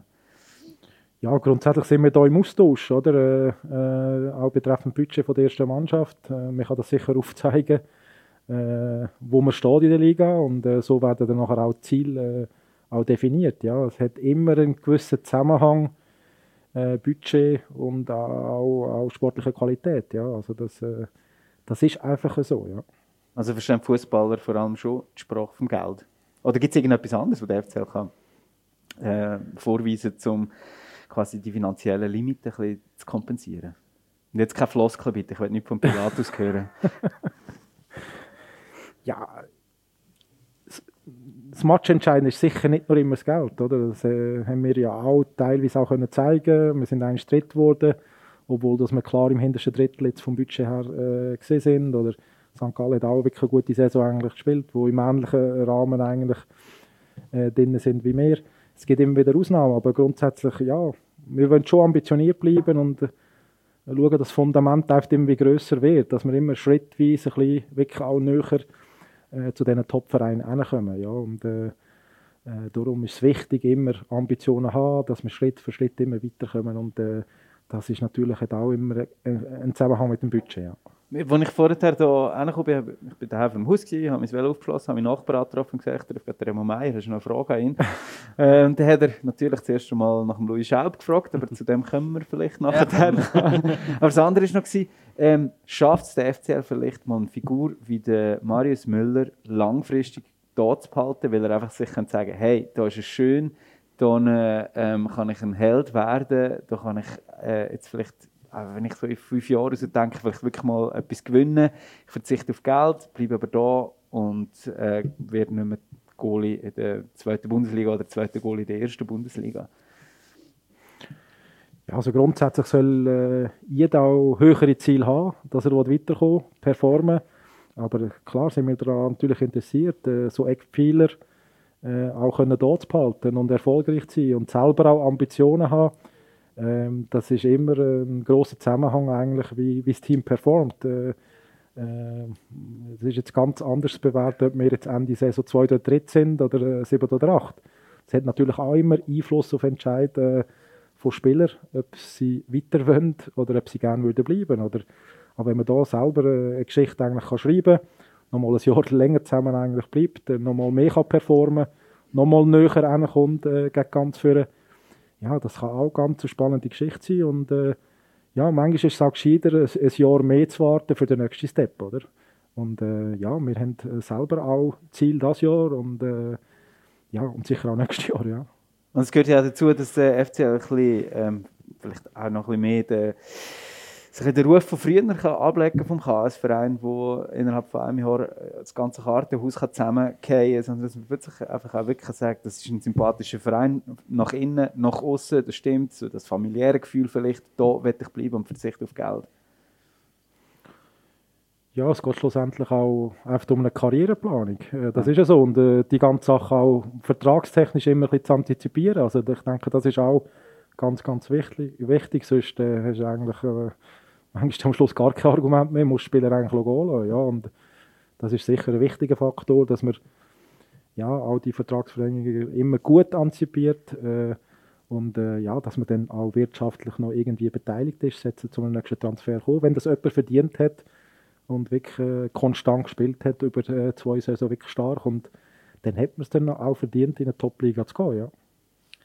Wir haben mal durchgezählt, seit du im Amt bist, seit etwa fast vier Jahren, etwa 40 Spieler sind zum FCL gekommen, plus minus. Wie viel hast du selber gefunden und wie viel sind dir angeboten worden? Puh.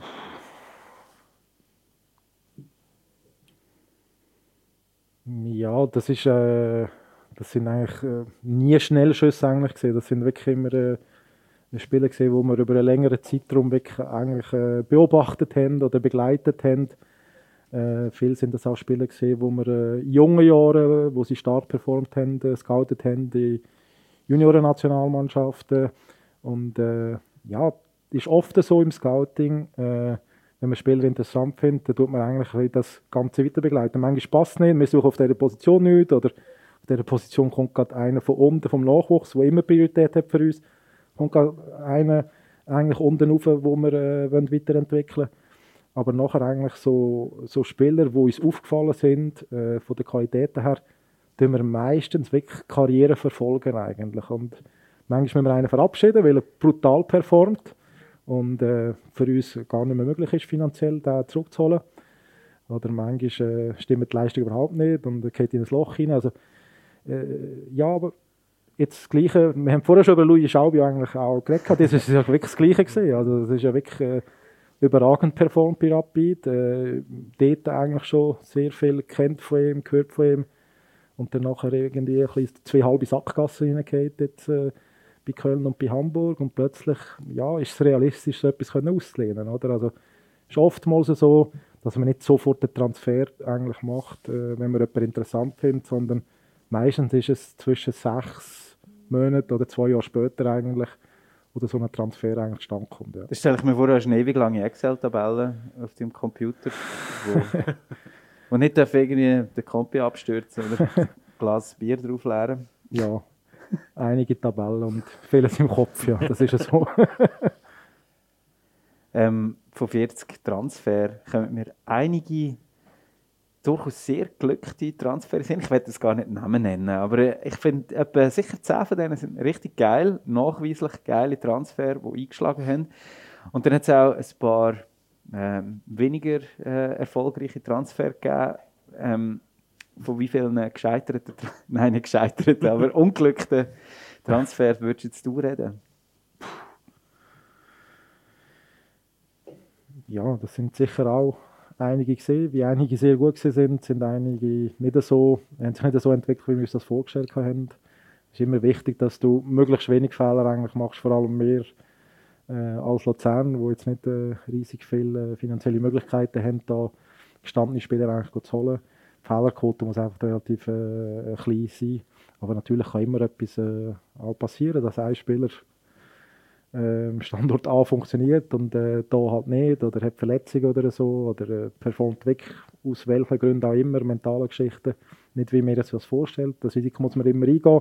Man kann vieles abklären im Umfeld äh, oder äh, mit Leuten, die mit dem Spieler zusammengearbeitet haben, aber ja, 100% Gewissheit hat man nie. Aber äh, es ist schon wichtig, dass man das äh, gut macht, das Scouting, und dort möglichst wenig Fehler einfach macht. Das ist extrem wichtig. Aber du hast gesagt, es ist immer schwierig äh, vorauszusehen, zu antizipieren, ob etwas wirklich funktioniert. Das mhm. muss ja auch Chemie zwischen Spieler und Verein irgendwie stimmen, zwischen Spieler und Trainer und so weiter. Und ich habe äh, diesbezüglich gehört, dass man es in England wahrscheinlich nicht in der Premier League, aber in der unteren Liga, dass man es durchaus so macht, dass man äh, zum, für ein gutes Scouting auch viel Fußballmanager spielt ähm, das Game, irgendein Fußballmanager-Game, das möglichst gut gemacht ist, dass man also kann, kann ja zusammenstellen was könnte miteinander funktionieren, wo könnte die Chemie stimmen, vielleicht auch auf Spieler ähm, stoßen, die ein bisschen unter Wert quasi gehandelt werden. Hast du von dem auch schon gehört? Oder machst du das auch? Äh, noch nie Fußballmatch gespielt, noch, noch, nie Playstation gespielt, ganz ehrlich. Äh, beides äh, überhaupt äh, null Talent oder äh, null Erfahrung. ähm, ja, da kann ich da eigentlich nicht groß etwas Ich habe die Frage auch ehrlich gesagt für einen Kollegen gestellt. Nein, also, also es ist, das haben wir vorher schon besprochen, also so Körpersprache und ein Gespräch mit einem Spieler, in die Augen schauen am Tisch, also das ist ganz, ganz zentral. Ja. Also, ich habe noch keinen Transfer gemacht, wo ich nicht mit dem Spieler am Tisch war und ihm auch äh, ich kann in die Augen schauen und intensiv austauschen. Also, das ist ganz, ganz entscheidend. Neben den äh, Komponenten, die du äh, vorher schon eigentlich abklärst, wie technisch, taktisch, Mentalität, Körpersprache und so, das weisst du alles. Sonst würdest du dich gar nicht mit dem befassen und ihn zu einem Gespräch einladen. Oder? Aber so abschließend ist wirklich das persönliche Gespräch eigentlich äh, schon ganz, ganz entscheidend. Ja. Das mal ganz einfach gefragt, wie läuft so ein Transfer eigentlich ab? Ja, also grundsätzlich ist äh, so eine Kaderplanung ist wirklich eine Ganzjahresbeschäftigung eigentlich. Äh, äh dann tut man zusammen wirklich Positionen, Profile erarbeiten eigentlich. Äh, das ist mit dem Trainer zusammen, mit dem Scout, mit dem äh, äh, Presi eigentlich, der auch im Sportausschuss ist. Äh, ja, und dann ist das so, dass wir wirklich in dieser Datenbank hin, oder Spiele, die wir verfolgt haben, auch auf die Suche geht und äh, schauen, was ist realistisch, was nicht. Äh, ähm, ja, und dann, äh, wenn alles andere abgeklärt ist äh, und er in das Raster reinkommt, in die drei, wo wir uns wirklich interessieren für die Position, äh, dann fängt Gespräch eigentlich an. Natürlich mit, äh, mit dem Spieler selber, wo wir wirklich noch das letzte, ja, das letzte Quäntchen auch rausspüren mit dem Berater, äh, je nachdem, in welcher Situation das der Spieler nachher ist. Äh, vielleicht ist er ablösefrei, äh, vielleicht ist der abgängige Verein äh, froh, äh, wenn sie können abgeben können oder kostet eine Ablösesumme, dann nehmen wir Kontakt auch, auch mit, dem, äh, mit dem aktuellen Verein auf und das ist dann immer die eine Geschichte, auch Diskussionen betreffend Arbeitsvertrag und die andere Diskussion betreffend Transfervertrag. Ja, das sind eigentlich die äh, zwei Geschichten.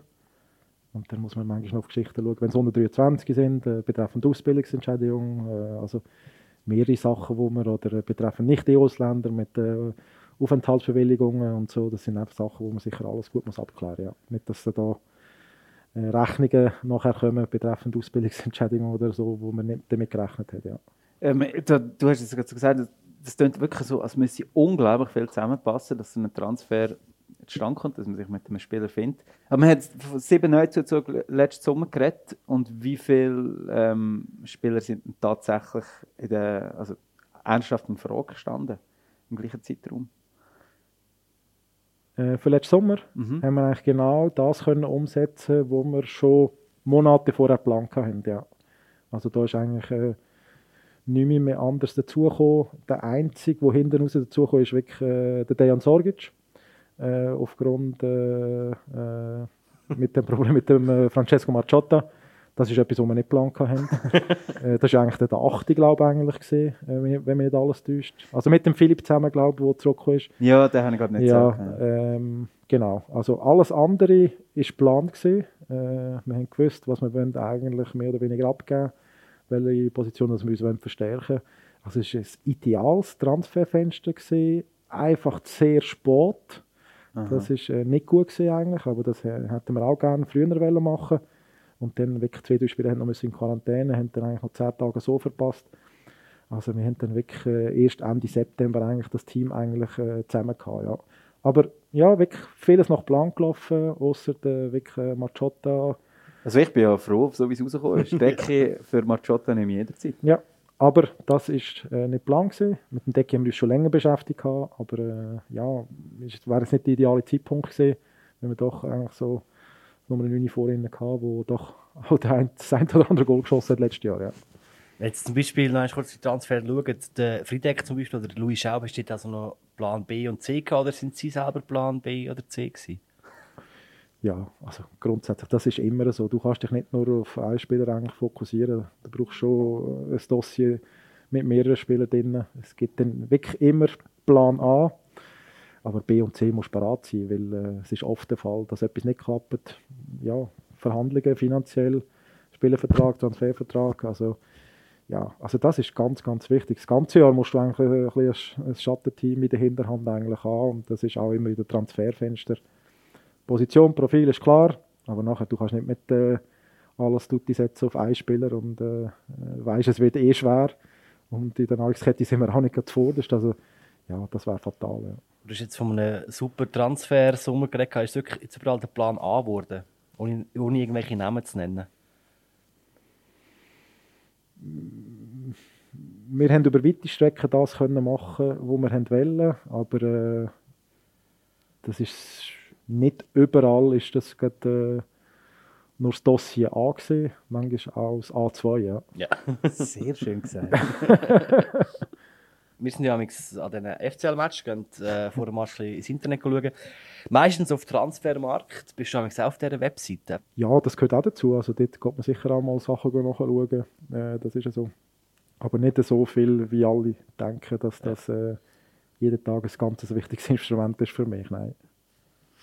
Was auch noch spannend ist, finde ich, ähm, ich habe es glaube noch fast nie erlebt bei einem Club, wo ich ähm, verfolge, dass Spieler kommen, wo man vorher nichts davon in den Medien gelesen hat. Wie schaffst du das, dass keine Spekulationen in die Medien kommen? Oder fast keine?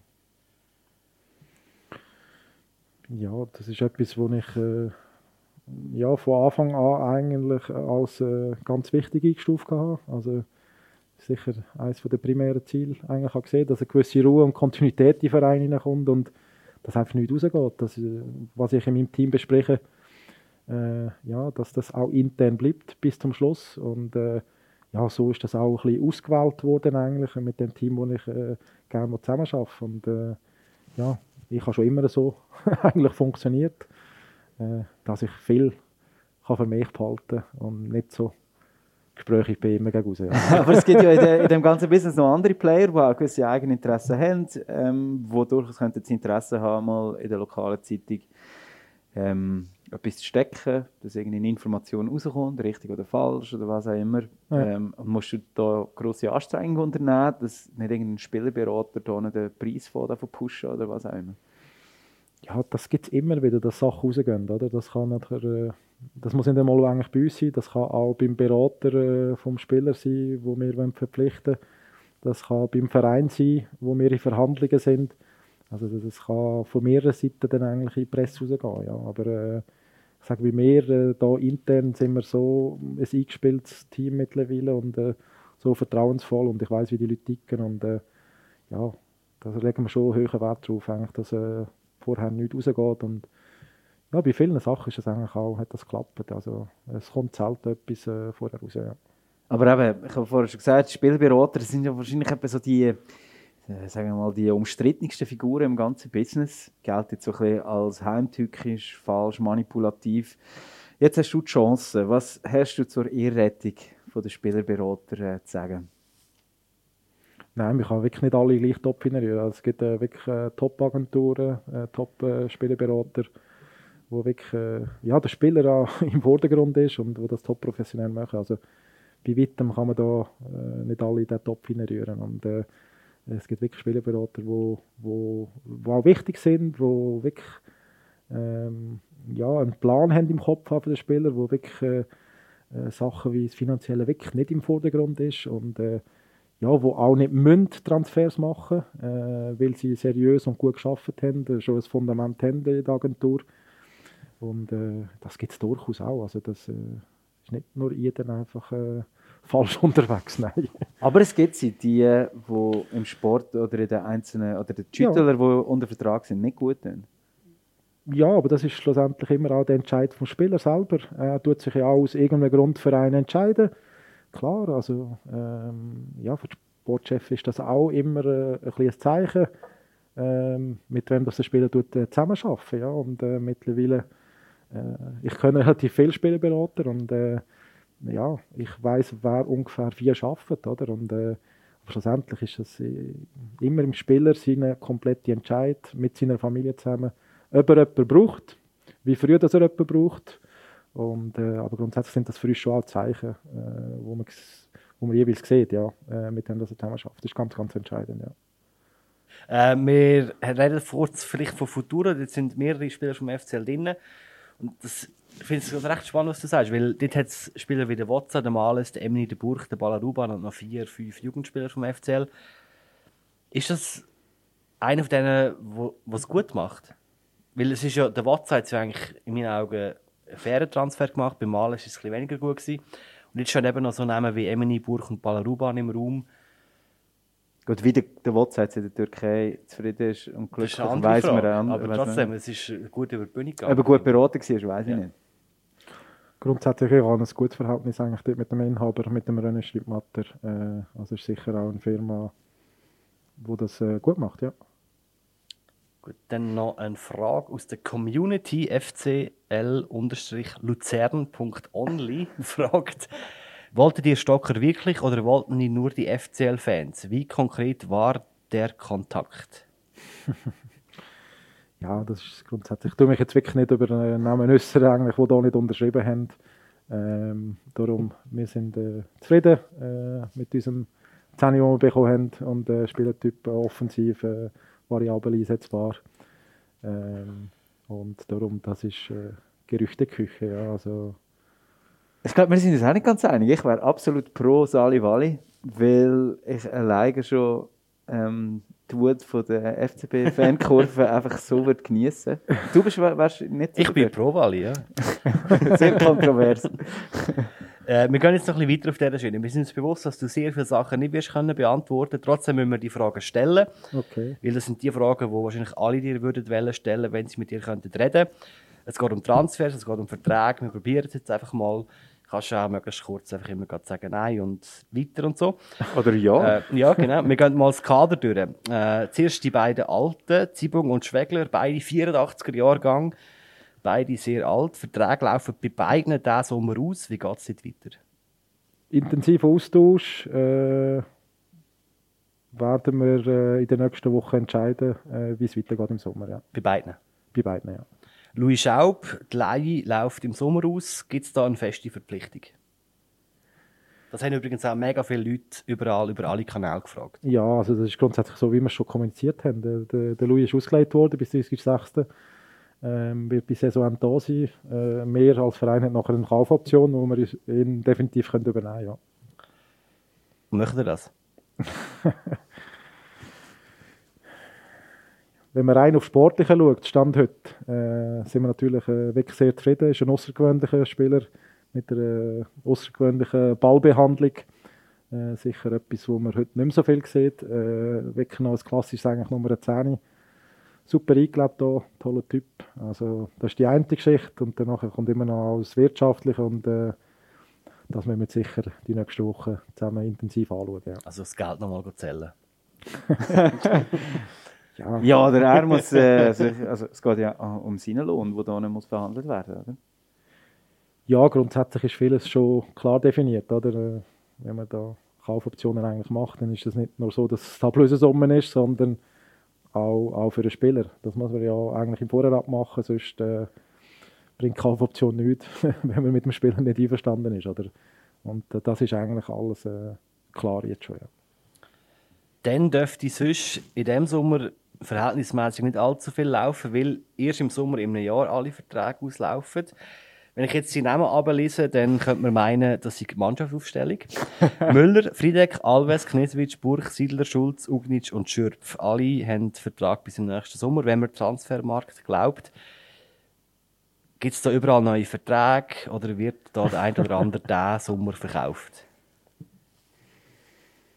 Ja, also das ist äh, sehr individuell. Also es sind ja wirklich äh, nicht nur zwei, drei Verträge eigentlich, aber das gehört jetzt auch zu meinem Job. Also es ist immer eigentlich so, wir tun äh, relativ ungern äh, äh, Spieler, die sportlich wirklich äh, performen, ins letzte Vertragsjahr reinlassen. Oder? Und da haben wir jetzt sicher noch beim einen oder anderen auch Zeit, das im Sommer können gut antizipieren und verlängern. Und das wird auch ja, so antizipiert werden jetzt die nächsten drei Monate. Ja. Also, äh, wir werden sicher nicht einfach äh, alle Spieler äh, ins letzte Vertragsjahr reinlaufen lassen. Und das ist auch immer wirklich, wie planen wir sportlich mit dem Spieler, wie alt ist der Spieler, äh, das sind alles ein Komponenten, die man muss einflüssen lassen oder? Äh, bei einem 33-Jährigen ist das bisschen anders als bei einem 20-Jährigen, oder? Betreffend äh, Transferpotenzial. Und äh, das sind individuelle Geschichten, ja. Wie viele Angebote liegen vor?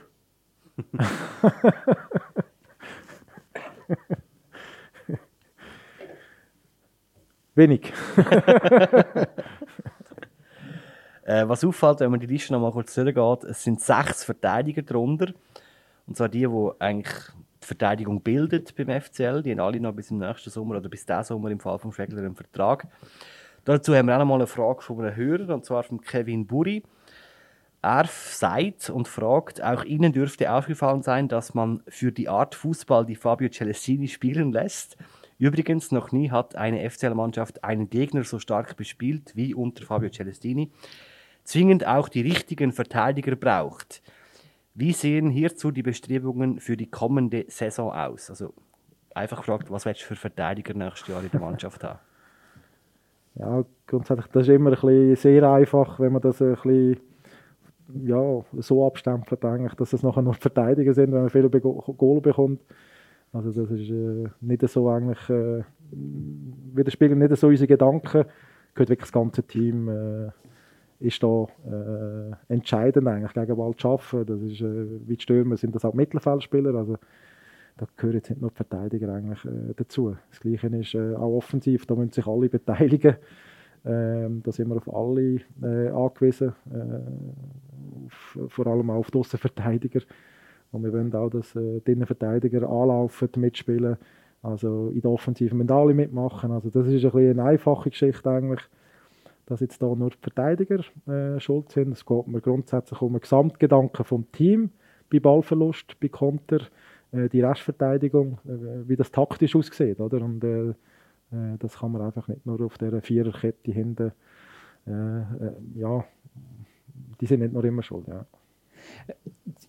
Wenn man sich das Team jetzt als grossen Tanker vorstellt, wo irgendwie über, über das Meer tuckert, ich glaube, das Ziel ist schon, dass das ein möglichst ein grosser Tanker ist, der nicht so schnell aus der Ruhe zu bringen ist, wo Verträge auch langfristig äh, ähm, äh, abgeschlossen werden, dass man nicht irgendwie all, all Jahr muss irgendwie die Weichen umstellen oder völlig neuen Kurs einschlagen. Äh, zum Beispiel Alunga und Alabi haben einen, äh, im letzten Sommer einen Vertrag bekommen bis 2024.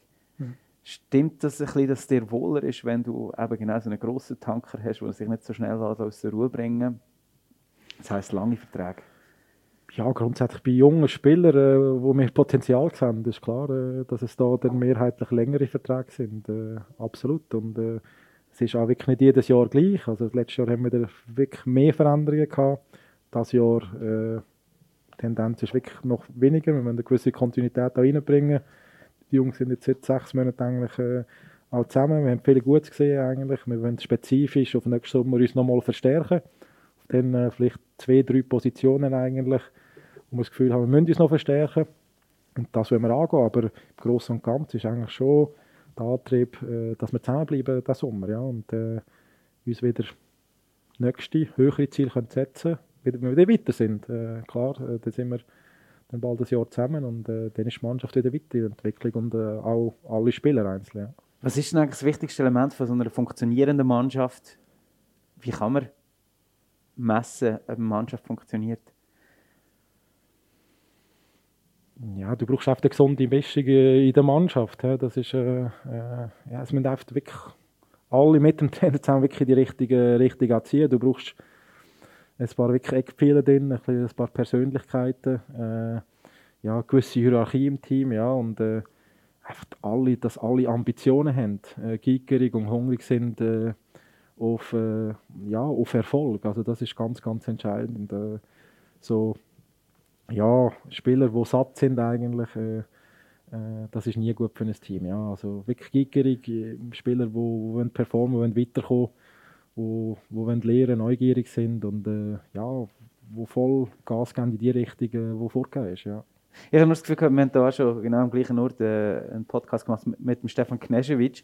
Und ich habe dort gemerkt, dass er eigentlich sehr eine grosse soziale Oder hat, dass er sich kümmert, wie seine Mitspieler so geht. Und ich habe dort wie mich einfach gefragt, ist nicht auch das ein mega wichtiges Element in einer Mannschaft, dass das Zwischenmenschliche einfach stimmt? Ja, das ist immer entscheidend. Äh, äh, ja, auch der Umgang miteinander, oder? Äh, auch wie der Umgang vom Trainer zu den Spielern ist oder untereinander. Äh, das ist ganz, ganz entscheidend, dass man jeden gleich äh, respektiert und äh, wirklich einen guten Umgang zusammen hat. Aber schlussendlich, ja, die Wahrheit ist dann halt draussen und dann sind schon ein Team, aber jeder muss das können abrufen, was von einem verlangt wird, oder? Und äh, ja, das kann eine gute Basis sein, äh, Trainingswoche oder Gespräche außerhalb, aber performen dann, äh, wenn der Vorrang aufgeht am Samstag oder am Sonntag, äh, ja, da ist jeder auch ein bisschen äh, selber verantwortlich. Klar, äh, ist der Kollege da, um etwas auszubügeln, aber ja, wir erwarten natürlich schon, die, die spielen, dass die das können zeigen, was wir erwarten in der Woche, dass das können abrufen, was wir trainiert haben. Ja, und dann ja, ist schon jeder auch ein bisschen selber verantwortlich. Ja. Ich habe noch eine letzte Frage zum Mannschaftsgefüge und dann äh, bin ich ruhig. Nein, mich nimmt es einfach noch Wunder, ob eine allzu grosse Spannweite zwischen den einzelnen Spielergehältern zu einem Problem werden Also achtest du darauf, dass nicht ein allzu grosses Gefälle innerhalb des Verdienstes, innerhalb des Teams gibt? Ja, das Problem haben wir nicht. Also da ist äh, kein grosses äh, Gefälle und ich hoffe, dass viele einfach nicht den Antrieb vom Finanziellen zu Luzern haben, äh, sondern ja, zu performen, weiterzukommen und dann eines Tages äh, in einem besseren Verein zu spielen und äh, auch mehr zu verdienen, weil das kommt alles automatisch. Wenn man da sich zu viel Gedanken macht, äh, was man jetzt verdient, äh, das ist sowieso meistens der falsche Weg. Ja. Ich ganz kurz zurück zu der Kaderplanung. Du hast gesagt, zwei, drei Verstärkungen braucht es noch. Kann man sagen, wo? Ja, das äh, habe ich heute äh, mit dem Cheftrainer und äh, mit dem Scouting-Team und äh, mit dem Präsidenten besprochen. Ja. Nein, das bleibt natürlich äh, intern. Ja. okay. wir haben vorhin kurz über den WhatsApp geredet. Was machst du, damit er allenfalls, sagen wir so, in zehn Jahren zum FCL zurückkommt? Wie zum Beispiel der Schwegi das gemacht hat. Nicht, wie es der Fabian Lustenberger gemacht hat. Schreibst du im WhatsApp alle paar Wochen so ein SMS, telefonierst du mit ihm, gehst du auf Instagram und likest seine Posts? Oder wie muss ich mir das vorstellen? Insta was? Insta was? das habe ich weggenommen, tut mir leid. er ist ja. sehr aktiv dort. Also grundsätzlich ist es so, ähm, alle, die eine gewisse Vergangenheit haben, jetzt im Nachwuchs oder auch in der ersten Mannschaft von Luzern, das, das, das tun wir wirklich äh, weiterverfolgen. Egal in welche Richtung das auch geht. Ähm, und das ist beim Idris genau gleich wie äh, bei einem Remo Freuler, der unrealistisch ist. Äh, das ist gleich äh, wie bei einem Hecki. Also es sind ja, oder bei einem Ruben, äh, das sind x Geschichten. Oder bei einem Noam Baumann jetzt in Lugano, wo auch da unten ja eigentlich rausgeflogen ist in der U21, dann überzogen viel und äh, jetzt auch wieder performt in der Super League. Also alle, die von da sind, und auch dort die Ausbildung genossen haben, tun wir sicher äh, weiterverfolgen. Also du hast dich einfach auf der Liste oder tust du mit denen regelmäßig telefonieren, nein. SMS? Kein Austausch äh, per Telefon, nein. Aber wir schauen, wie, wie, Entwicklung, wie die Entwicklung ist von diesen Spielern. Ja. Dann, wenn es passen dann nimmst du Kontakt auf? Oder? Das kann sein, aber das kommt dann auch immer äh, darauf ab, äh, in welchem Zeitpunkt ist der Spieler äh, äh, in seiner Entwicklung oder äh, brauchen wir auf dieser Position irgendetwas. Also das äh, ist sehr individuell auch, ja. Ich habe einfach gehört, der Hecke kommt zurück, oder was? Schon. Wo ist das gestanden? Von dir jetzt gerade. Schon. ein bisschen Gerücht mit mir auch noch ein ja, ja. Hast du noch das Fragen? Heißt, wir brauchen jemanden, oder was? Im Zentrum bin ich ja nicht. Ich wollte das jetzt einfach ah, genau. den Dani fragen. Ähm, ich glaube, ich brauche den Hecke im Moment nicht, weil nur weil er in deiner Aufzählung kommt. Du hast vorhin selber auch mal gesagt, wenn du einen Spieler hast aus, aus dem eigenen Nachwuchs, dann hat er ein bisschen Vorrang. Ich spreche jetzt auf Emini an, wo zuerst einen Carbonell und jetzt noch einen Wehrmann vor die Nase gesetzt bekommen hat. Wie kannst du die Transfer Carbonell und Wehrmann begründen in einem Emini? Ja, also grundsätzlich. Wir haben die Möglichkeit gegeben, eigentlich im Emini äh, mit einem Profivertrag Fuß zu fassen schlussendlich nachher äh, mit Konkurrenz musst du immer können umgehen und umgehen und äh, wir haben dort eine genaue Anzahl von Spielern wollen, äh, auf dieser 6. und 8. Position und äh, darum ist das nicht außergewöhnlich. Die Chance hat er, äh, ist klar. Priorität jetzt bei neuen Spielern. Wir schauen immer zuerst wirklich nach ab im Nachwuchs, was kommt dort. Dann schauen wir jetzt immer zuerst in die Schweiz und dann gehen wir erst ins Ausland. Ja, aber ähm, ja, das ist äh, auch positionsbedingt gesehen. Wir hatten dort Ausfälle gehabt, dann war noch der, der Ziel verletzt gewesen, äh, wo wir gewusst haben, er fällt das ganze Jahr aus, wo wir fest geplant haben, wo auch eigentlich wieder gut zurückgekommen ist. Und darum haben wir gewusst, jetzt sind wir Gott froh eigentlich dort drin. spielt eigentlich der Lorik mit dem äh, Jordi zusammen im Zentrum, weil wir äh, so viele Absenzen eigentlich haben.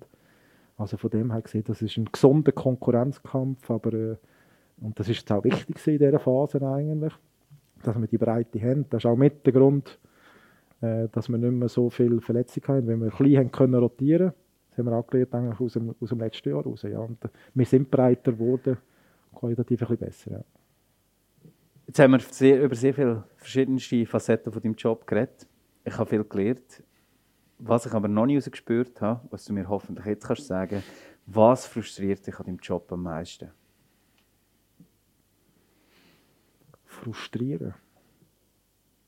Boah, ich gehe mit extrem Freude jeden Tag aus dem Haus. Also frustrieren tut mich relativ eigentlich wenig. Weil mittlerweile kann ich das schon das Gesamte auch ein bisschen gestalten für mich. Äh, ja, die Prioritäten wirklich setzen und weiß, was wichtig ist und was äh, nicht so relevant ist in dem Job, weil er ist wirklich endlos eigentlich und äh, du kannst viel zu viel eigentlich machen äh, und das ist wichtig. Das habe ich auch aus der Erfahrung jetzt eigentlich bekommen. Das habe ich auch am Anfang müssen lernen. Aber frustrieren tut mich eigentlich äh, nicht groß etwas, wenn wir wirklich nicht das haben können abrufen, was wir wollen, wo wir vorbereitet haben, äh, wenn wir verlieren, also dann, ja, dann bin ich äh, sehr enttäuscht und frustriert, klar, aber das geht nicht sehr lange jeweils, ja. Der glücklichste Workaholic, den ich kenne. Und jetzt der andere Pol sozusagen, was ist bis jetzt so eine, oder was sind die besten Momente beim FCL für dich in diesen fast vier Jahren jetzt dann?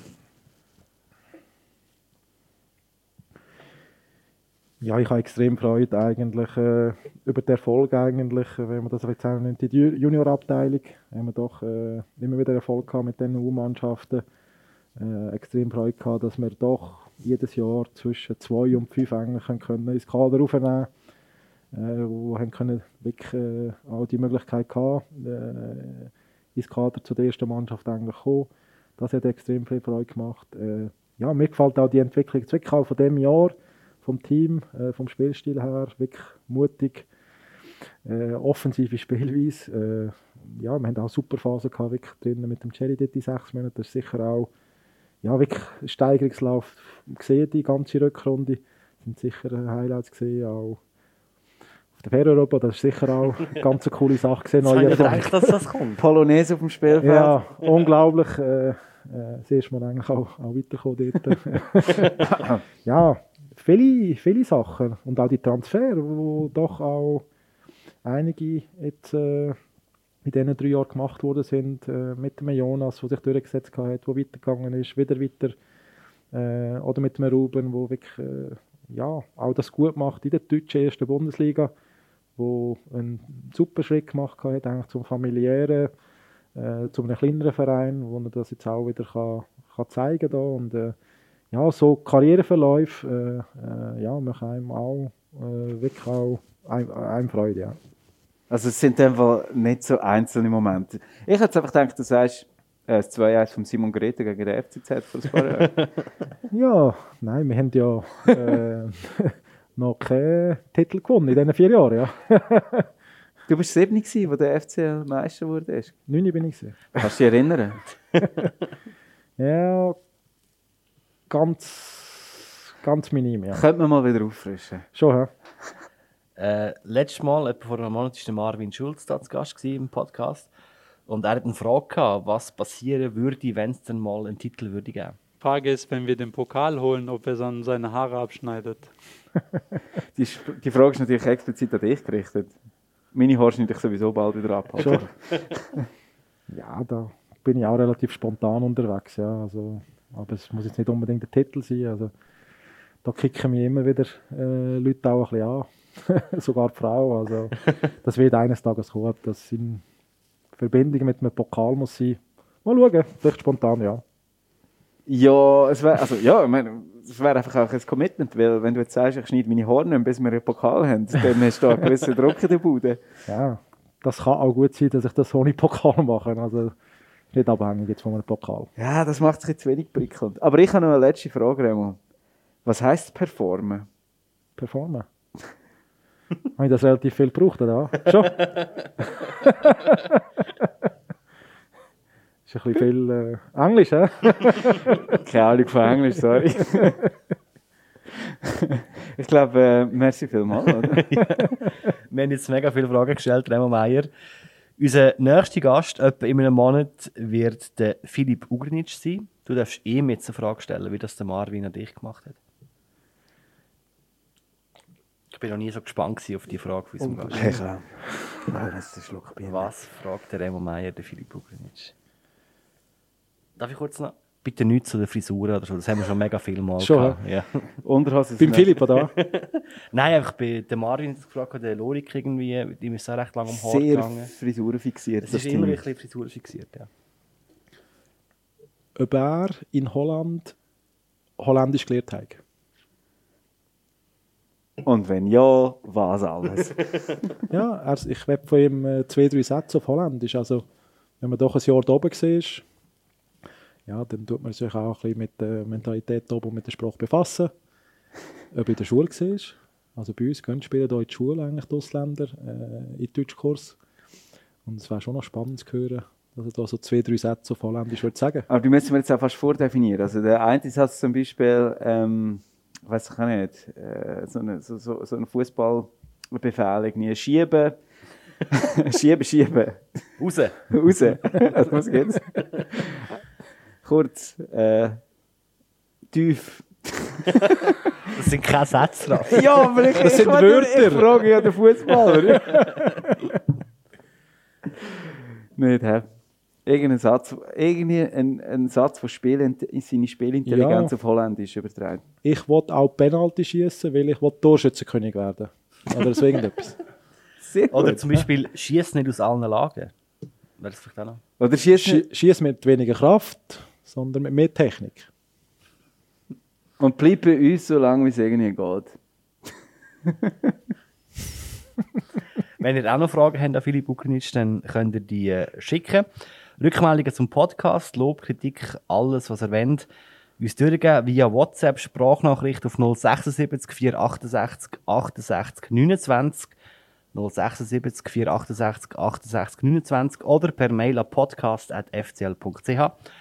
Zum Schluss, Remo, wir haben jetzt sehr lange geredet. Was bleibt dir von dem Gespräch hängen?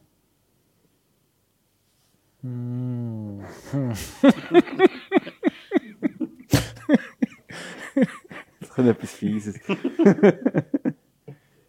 Nein, überhaupt nicht fies. Also für mich war es spannend, gewesen, wirklich auch euch mal so vis-à-vis kennenzulernen. Hörst du sagen, kann man schreien? So Ich höre euch teilweise schreien, äh, immer wirklich auch in den Zusammenfassungen. Äh, aber es ist schon spannend, halt gerne, wenn die Leute mal vis-à-vis sitzen und man sie auch anschauen kann. Hat mich auch sehr gefreut. Ich habe aber auch noch eine andere Frage. Sollen wir etwas rausschneiden? Ja, vieles. Etwas Bestimmtes vielleicht? Ja, kannst du mir schicken und ich tue es dann nachher bearbeiten. Wir haben gesagt, wir werden es morgen publizieren. Es wird ein bisschen eng, aber. der FCL-Podcast, der offizielle Podcast vom FC Luzern, moderiert und produziert vom FCL-Radio. Heute mit dem Raffi und mir, dem Dani.